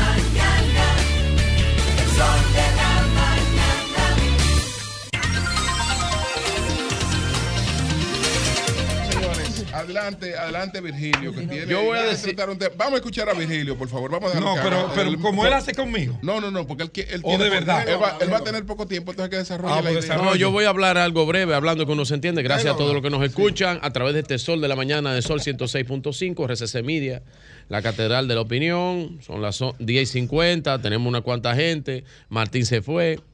Y entonces hay que, ¿verdad?, avanzar con esto. Pero yo me voy a referir al caso eh, de lo que también hablaba Pedro con respecto a lo que dijo el vocero de la presidencia, Homero. Bueno, pero lo, lo que dijo don Homero no tiene eh, nada, Homero Figueroa no tiene nada, nada incorrecto y no tiene nada de invento y no tiene nada de descabellado. Primero, no porque lo dice Homero Figueroa, sino lo dice la figura del vocero del Estado, de la presidencia de la República. Y eso es dado a información de Estado. Lo que está diciendo no es que contrataron una empresa de lo mismo para hacer, eh, ayudar eh, a, mecanizar, a trabajar, a hablar bien de la, de la persona, de dona. No, no, no, no, no, no, no, es que no es eso. A donde lo quieren llevar no es ahí. Es que lo contrataron para desestabilizar. Eso pudiera ser hasta una actitud terrorista. Que eso no es lo que permite lo mismo, porque yo estudié lo mismo. Y las instituciones de aquí son tan pobres y débiles. No es, no, es, no es pobre y débil. No es pobre ni débil. No es eso lo que tú tratas de decir. No me voy a. Porque si tú vienes con un saco de cuarto, Oye, el otro. Terrorismo. con un saco de cuarto, doña, son cinco minutos, chanceme. Está bien. Y lleva hora y media. Perdone. Ay, pero. Un saco de cuarto. No, no, es más, yo no voy a hablar nada. Porque si el objetivo es que yo no hable, no hablo nada. Claro que sí. No, no, no. No aquí- voy a hablar nada. Aquí se garantiza su derecho, doctora. Adelante. No voy a hablar nada. Porque no pueden festinar los comentarios. Pero es que tú hablaste de terrorismo. Es que yo hablo de lo que yo quiera, porque yo hablo con base. Es verdad, doña. Y entonces vienen a festinar los comentarios. Aquí es un problema de Estado esta vaina, coño. ¿Y qué es lo que pasa? ti te Que no nos estamos entendiendo. Y no voy a hablar. No voy a hablar porque se me coarte cada vez que hablo una vaina. Y aparte en esta hora, no voy a hablar. No, ya, ya. Y ya, no hablo nada.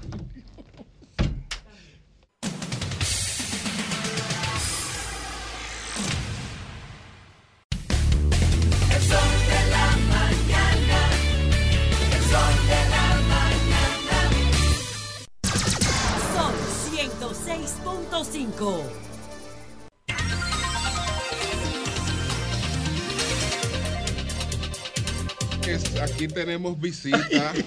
La boxeadora se cuadró. Aquí Ya le iba a dar, ¿se visita. acuerda? La boxeadora le iba a dar antes- ya. Antes de hablar con Claribel Mena, está Maciel. Ortiz y Wellington ¡Knockout! Pérez. Ellos eh, fueron empleados del CEA y quieren hacer un llamado. ¿Cuál es la situación? Adelante. Maciel, adelante. Buenos días, señor Martínez Pozo. Gracias por la oportunidad.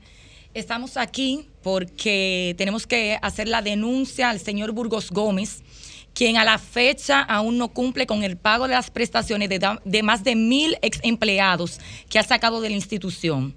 El 9 de junio, a través de esta plataforma, el señor Burgos Gómez se comprometió a crear una comisión con ética gubernamental, con el Ministerio de Trabajo, para comenzar en una semana a pagar y a cumplir con nuestros derechos adquiridos, cosa que a la fecha todavía no ha hecho, continúa desvinculando, ha recibido los fondos de agricultura, una cuota que tiene mensual el CEA de casi 12 millones de pesos, tenemos aquí todos los documentos todas las relaciones con nombre y cédula que el señor Burgos Gómez ha sometido a la Dirección General de Presupuesto, que es quien se encarga de tramitar todo, eh, Agricultura, luego que hace el libramiento, eh, envía eso a Contraloría y una vez aprobado, la Tesorería Nacional le da los fondos. Tenemos eh, copia de los ingresos, 30 millones que recibió en el mes de mayo. Para eso, para pago de Claro, para el pago de las prestaciones. Y no se, ha de arrancado, no prestaciones. se ha arrancado todavía. Nada, nada. El señor esos pagos. Sí, Sí, que lo Tiene- estaban yo- yo- de hecho, eh. yo hablé en persona con la directora jurídica Sí. Y me dijeron que ya eso estaba sobre la mesa. O sea, ellos tienen- ellos- tienen los recursos ya. Claro que, Sí, claro que tienen los Perdón, recursos perdón. porque el señor Burgo Gómez lo ha solicitado. Ha recibido aproximadamente 60 millones, 60 millones. y en estos días le aprobaron otro libramiento por 10 millones más ahora eh, esta semana. ¿Ustedes están representando empleados o ustedes trabajaban? en eso? Trabajamos. Eh, trabajamos allá. ¿Tú quieres decir algo? Eh, es tan así, yo los veo a ustedes, los sigo diariamente y ya está bien claro que las razas que sobreviven son las que cazan en manada, ustedes son una manada, pero ustedes son una manada que ha conllevado que los que no tenemos voz seamos escuchados. Gracias, gracias por Entonces, ese tipo de personas, después que dio eso, lo que está haciendo es lo siguiente, lo está poniendo a firmar un documento renunciando a sus prestaciones. ¿A cambio de qué? Perdón, ¿a cambio de qué? Es ilegal. ¿A cambio Para de ser qué? nombrado en bienes nacionales. Ah, que Y no, bueno, prestaciones para ser nombrado. Para no, es nombrado ilegal también. Es que eso es ilegal. No pueden perder derechos Las prestaciones no se pierden. Usted tiene el derecho de quitarnos porque, por lo que usted entendiera, porque o somos del PLD o somos del partido que usted entienda. Usted tiene todo ese derecho y poner a la Correcto, persona. pero pagar prestaciones. necesita- Pero si tú, si tú afirmas eso. No, es Espérate. subjetivo, es subjetivo. No, Si no, yo no, yo no digo que tú lo vas a firmar. Yo estoy, yo estoy haciendo una, una, una configuración eh, subjetiva. Si tú aceptas eso, ¿verdad? Y, y vuelves a trabajar en bienes nacionales, ¿esas prestaciones se te acumulan? No. ¿O es que tú estás renunciando Tú a estás ella? ¿Y qué beneficio tiene él con eso si eso lo está pagando el Estado, no él de su bolsillo? El beneficio es el siguiente, que nosotros estamos en un estado quo donde lo que se necesitan son acciones y hechos. Independientemente, yo le digo al presidente de la República que cuando él vaya, porque el dinero ese dinero lo están utilizando para remodelar el CEA, cuando él vaya, el primer paso que él dé dentro de esa oficina, él lo va Tú a hacer. estás diciendo que el dinero que aprobó presupuesto para el pago de prestaciones, él lo está tomando para, Para otra cosa. Oye, para otra cosa. Vamos a invitarlo no a había, aquí, no había un para peso. Sí, pero sería bueno que se lo inviten. Allá también un interlocutor, porque no es nada. Nosotros, porque ahora tú estás hablando y él no está aquí. están hablando, le Ok, toca ok. a él Adelante. ir a- Sí, adelante, sí. Lo, lo que digo es lo siguiente, no había un peso para hacer nada. Luego de erogar esos fondos es que se está haciendo la O remodelación. sea, tú supones que el Supones. Dinero está saliendo de ahí. el Estado no se maneja así. Pero no solamente eso, No, no no, lo puede solamente hacer, eso. no lo puede el CEA, el Consejo. Estatal del Azúcar, recibe eh, ingresos del ingenio por venir, por venta de azúcar, por venta de melaza, arrendamiento de minas. Yo trabajé ocho años y seis meses en revisión y análisis, que es el departamento que se, se, se, eh, Se encarga. encarga de la fiscalización y el control de todo lo de la institución. Fui desvinculada hace un mes, él desmembró ese departamento, allá no hay ningún control interno, sin embargo, funciona una unidad de la Contraloría General. Allá, nuestros expedientes ya fueron auditados por la Contraloría. Todos nuestros expedientes están listos para elaborar el cheque de pago y él ha solicitado los fondos. ¿Por qué no ha cumplido? ¿Por qué no ha cumplido? Le hacemos de nuevo el mío. llamado al señor Burgos Gómez. Él conversó con nosotros, Ay. ustedes recuerdan. Y dijo que iba a resolver. Ahí anunció que estaba esta disponibilidad de estos 30 millones de pesos y que en los próximos días, después de concluir unas depuraciones, se empezarían los pagos. Entonces ustedes dicen que no se ha pagado el primer cheque. El primer cheque. Él tiene un año, cumplió un año, o Sí. está próximo a cumplir porque entró en julio y él no ha hecho, no ha elaborado un cheque de prestaciones laborales. No, violentando el código de trabajo, eh, violentando la ley número 7, el anteproyecto para derogar eh, eh, la ley número 7 está en el Congreso. El SEA no, todavía no ha sido eh, disuelto y él ha, ha desmembrado el SEA completamente, nos ha tirado nuestra, a nuestra suerte, envejecientes, personas hasta con 40 años laborando en la institución, Ay, Dios. con 30 años, personas con cáncer, Ay, personas eh, diabéticos, eh, eh, hipertensos, personas que llevan tratamiento, madres solteras, y él no le ha respondido a nadie. Ella ¿Cuántos es son en inhumano. total? Más de mil. Al, al, al mes de diciembre de 2022 teníamos contabilizado 776. ¿Y qué es lo que alegan ellos para Él no alega nada, él alegaba que no tenía fondos, pero le hemos dado, hemos dado la prueba de que los fondos están. Ahora dice que él ha encontrado irregularidades en nuestros expedientes, pero tampoco nos dice cuáles son las irregularidades. Él creó una comisión aparte eh, que está revisando nuevamente todos esos expedientes que ya pasaron por Contraloría, que están auditados por Contraloría. Él lo está revisando nuevamente. Ayer, antes de ayer, salió una foto eh, nuevamente diciendo que están revisando para comenzar a pagar. Pero es una burla, porque la, la señora que sale ahí, Casilda Arriaga, la encargada de recursos humanos, fue cancelada el lunes. Y no le han dado su prestación. Fue cancelada el lunes de la semana y utilizan una foto de ella en las redes para decir que están revisando nuestros expedientes. Bueno, Perdón, Julio, una última pregunta. ¿A qué tú te dedicas además de estar trabajando en es- este, antes de estar trabajando o durante o complementariamente? En nada, en nada, madre. No, madre es que, de dos es que niños. esta mujer es, esta mujer es el Madre, diablo. madre de dos niños. Dios, y me he unido a mis compañeros que tienen casi dos años en esta lucha, porque el señor Cedeño eh, desvinculó muchas personas, pero le pagaba sus prestaciones. el don de la comunicación. señores, Sí, eh, y, tú sabes nosotros comunicar. esperamos, nosotros esperamos la semana próxima, pues ya hoy no tendremos tiempo, lunes o martes, volver a conversar con el señor Burgos Gómez para que Vamos a invitarlo aquí. nos diga de manera concreta Vamos ver lo que situación. hay es que buscar un que- abogado que lo represente Bueno, a ustedes. que-. Le- le lleva el Eh, 30, el hemos abogado hecho- lo lleva el tenemos la 30. sentencia de los tribunales. Tenemos sentencia. salida de esto. Bueno, pues gracias.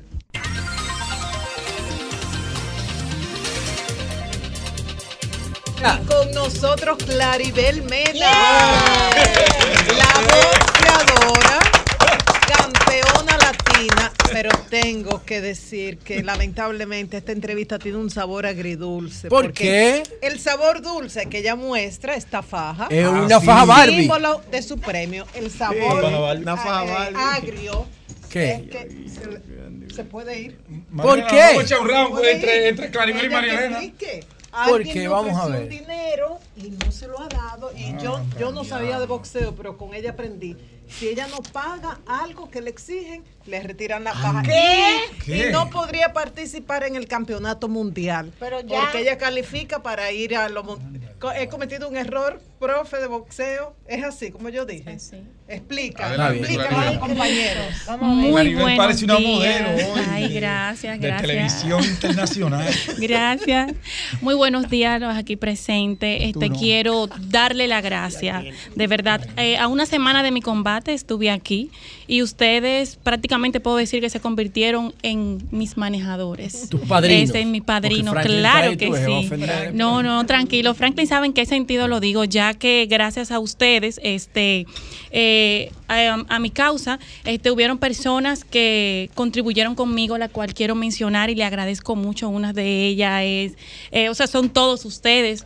Está eh, bien, todito, no te preocupes. todos. no, no. Eh, el ministro, no, el ministro de, de Obras Públicas del INE. Ascensión me cumplió. Y deporte, Al- te cumplió. no, Alberto Rodríguez, Alberto Rodríguez. Alberto eh, Rodríguez en el INEFI. Sí, Saludos en el. INEFI, claro que sí, yo, sí, exacto. ¿Quiénes Este, faltan por cumplir? Que te habían ofrecido.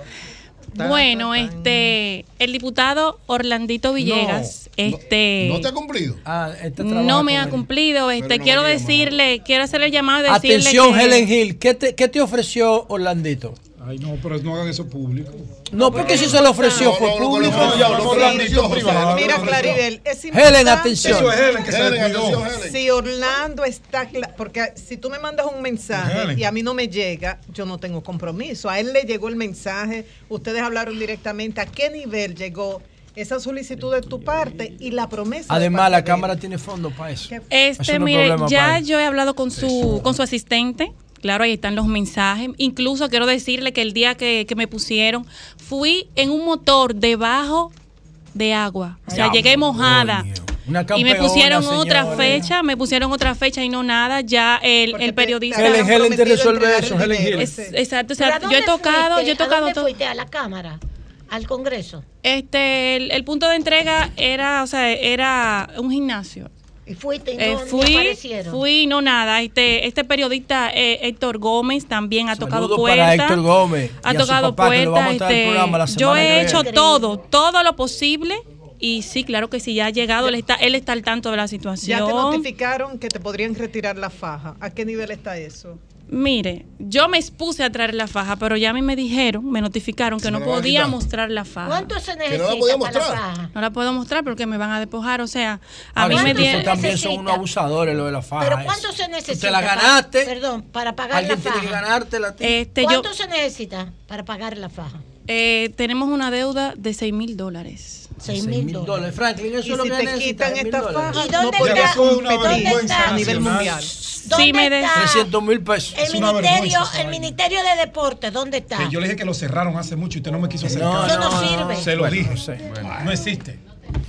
Se lo dije. 6 mil dólares, se necesitan Sí, 6 sí. mil dólares. Si me despojan de la, de la faja, este, ya se sale de mis manos. Esto será publicado, el por qué yo fui despojada de la faja. este, Nadie está en la obligación de ayudarme. nadie está en la de obligación de, sí ayudarme. pero yo Claro creo, o sea, si usted se ofreció, lo mío no es politiquería.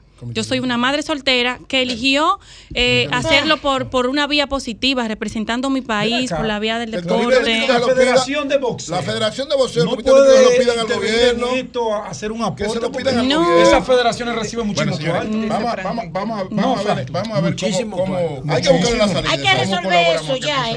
Vamos a resolver eso, vamos a sí, ver. sí, sí.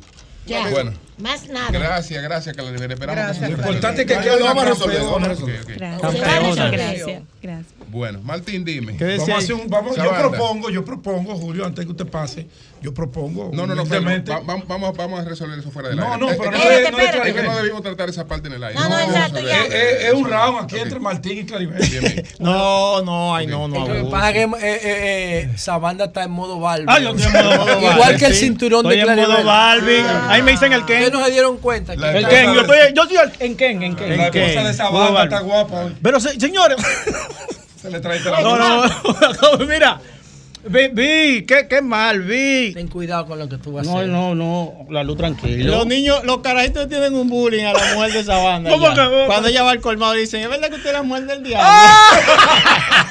Mira, Ay, Dios. oye, caramba, lo que le pasa a JetBlue, a JetBlue, lo, que- ¿eh? Coño, pero ¿y Pero qué a a JetBlue- pero a JetBlue, Ay. a JetBlue le dicen el estudiante dominicano. ¿Por qué? Siempre tiene un retraso. Está bueno, la luz está bueno. Está bueno, está bueno. Está bueno la luz. Ay, Ay, ay, me dice está la bueno la luz, está la que bueno. arranque. Mira, eh, Tú tienes que trabajar mejor eso. está bueno, la luz Oye, ponte frente al espejo, Sí. depúralo. Mira. Cuéntaselo Sí, sí, al tipo sí, del colmado, al del motoconcho. El, amigo mío que se fue para, para Estados Unidos por México. Se fue. Ah, la, vuelta, la vuelta, hizo la vuelta, por México. así como el Chapo. Y me llama, y me llama como, a, la- como a, la- a los dos meses. Le digo yo. Mi hermano, te tengo dos noticias, una buena y una mala. Dice él, bueno, dame, dame la, la, la- la- la mala. Digo yo, tu mujer se te fue, vendió la casa, el carro, todo, te dejó sin nada. Ajá. Y me dice él, ¿y entonces cuál es la buena? Que tú tenías razón, ella ronca. ¡La no está bueno! ¡Está bueno! ¡Está bueno, está bueno, camarada! ¡Está bueno! Donde estuvo a tres, seme- a tres semanas sin chiste. Está flojo, ¡La está luz! flojo. ¡Está bueno!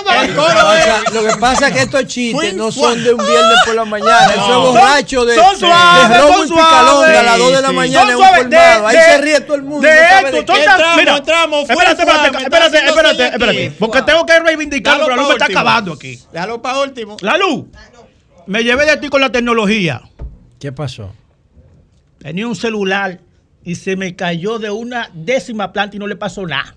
¿Cómo va a ser? No hay celular que No, aguante tanto. sí, sí, lo- yo lo tenía en modo, en modo avión. Ay, El qué coro es. ¡Ay, no, no! Fui fue. El coro es Consuelo. Fui fuimos. fui fuerte, fui fuerte. La tanda gorda de apagones tienen al país al grito. Fui fuerte. La gente se queja de las EDL que le ofrecen un flaco servicio. Fui fuerte. Amaquemos la política de su aspecto y su mundo. fuerte. Observemos los políticos que viven cambiando de columpio. El boli en el PRM buscará su rumbo, ya que en el PLD se negan a empujar el columpio. Juan Ubiere no quería saber de Leonel ni en carta. Ahora con la fuerza del pueblo se mece en el columpio de la alianza. El supuesto acuerdo sigue jamaqueando, me pregunto. Y entre el PLD y la fuerza del pueblo, ¿quién empujará el columpio? Los aspirantes municipales han aparecido de la nada. En las 32 provincias está forrada de carteles y vallas. El distrito está lleno de vallas por todos los lugares. Y la cara de Nene sale hasta en las pruebas nacionales. A propósito, qué foto más fea, Dios. No lo ayudaron ahí, no lo ayudaron. En estas campañas municipales se mecen pilas de aspiraciones. Y entre los aspirantes hay muchos jamaquiones. La decisión de Carolina todavía se sigue meciendo. Y en las tantas aspiraciones a la alcaldía, el columpio se está rompiendo. Alfredo Pacheco en sus aspiraciones dejó de insistir. Dijo que de tanta gente del columpio no se quiso subir. Ahora hay dos novelas que nadie encuentra el fin. Que es la decisión de Carolina y el desenlace de Anuel, Tecachi y Ailín. Ya un hecho es que Rafael Paz es candidato. Que ore para que no aparezca un tránsfugo y le haga un garabato. Ay, se quilló Vigilio porque lo dejan de último. No quiso hacer su comentario y se bajó del columpio.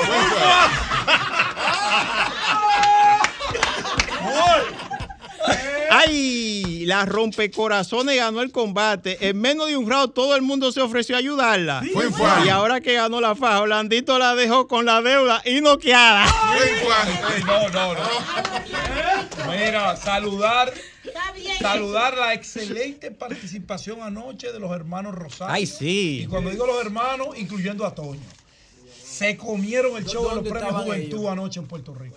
Esos tipos pusieron a vibrar ahí a, a bailar hasta los Pusieron a. Puerto Rico a bailar de verdad. Mi respeto para esos dos. Shakira estaba ahí. Shakira estaba ahí.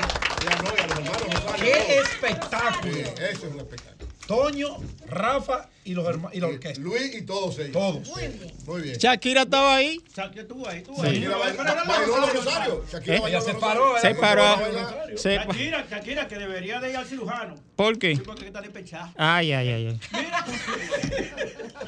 José, ayúdalo. Está está bueno la luz. Está bueno, tú me ¿Tú querrás decir al cirujano plástico? Eh, al cirujano plástico. José que estaba contratando talento hoy, te jodiste. No, no estoy flojo, pero estás el que, como el que flojo. voy a tirar El que tú haces ahora, piénsalo bien. Piénsalo bien. El último de hoy. tres Tú fouls. estás bateando de 3 Bueno, este, Lleva tres este es flojo también, porque yo me, voy a poner adelante, pero es flojo. Pero que, que, que Dios me agarre confesado. Te sacaron de la cara. Atención, doña Consuelo, esa patriota. Ay, ay, es una estrella. Atención la boceadora. Atención, la boceadora. Atención, María Elena. No, la boceadora no, la boxeadora. Boxeadora. Porque boxeadora es el que vocea. como Vocea. Claro, claro, sigue, sigue. ¿Cómo hizo Vigilio ahorita aquí? Esta muchacha. No, yo digo que éramos terroristas todos. Atención, Antonio, yo creo que de esto- después de esta me, me van, me van a cancelar. Sí, dale, dale. Dale, tranquilo, camarada. Yo creo que el viernes tú no vuelves. No, yo, creo, yo estoy de creer que ya en esta vuelta la maqueta. Dale, ¿qué vota ahí? Tu carta de Es la cancelación. muchacha va a, a donde el sacerdote a confesarse. Ten Sí. cuidado. Camarada, Dale, dale, dale. Dale, que son Dale, las, ya son las 11, ya son las 11. Ella va y le dice al padre, padre, vengo a confesarme, hable hija mía. Padre, pero aquí me está oliendo alcohol porque el padre parece que se hubiera dado un par de casos de vino. Sí. Padre, usted me está oliendo alcohol aquí. Dice, tranquila, hija, háblame, háblame. Estuve con el mejor amigo de mi novio, padre. Eso es muy malo. Sí, padre, dice ella. Pero padre, hay un olor a alcohol aquí fuerte. Dice, pero habla, hija mía, habla. También tuve con el mejor amigo de mi primo. El padre, eso está mal, hija. Pero aquí huele alcohol, padre. El padre, pero sigue, hija. Padre, también tuve con el mejor amigo de mi hermano. Dice el padre, eso está muy mal, hija, dice ella. Padre, pero aquí hay un olor a alcohol, dice el padre. Mija, sigue para adelante porque a mí me está doliendo hace rato la gamunda y yo no he dicho nada. ¡Ay, está bueno! ¡Está bueno! ¡Ay, está bueno! ¡Ay, está, ay, está bueno la luz! Yo tenía otros. ¡Ay, ay! ¡Ay, ay, yo lo dije! No, Marilena, dígale algo a usted. ¡Ay, a Marielena, estuvo bueno! A ¡Estuvo Marilena. Habana. Yo se los pido diciendo. Tienes algo bueno que decir, mejor Ah, pues yo, ah, pues yo voy a decir igual como hicieron los chinos, que cuando dicen, cuando dicen los chinos. Eh, eh. Entonces, ¿cómo dicen los chinos? Tengo miedo. Cuando lo dicen los chinos que tienen miedo, ¿entonces cómo dicen? Chan, chan, chan. Hugo Vera, Hugo Vera.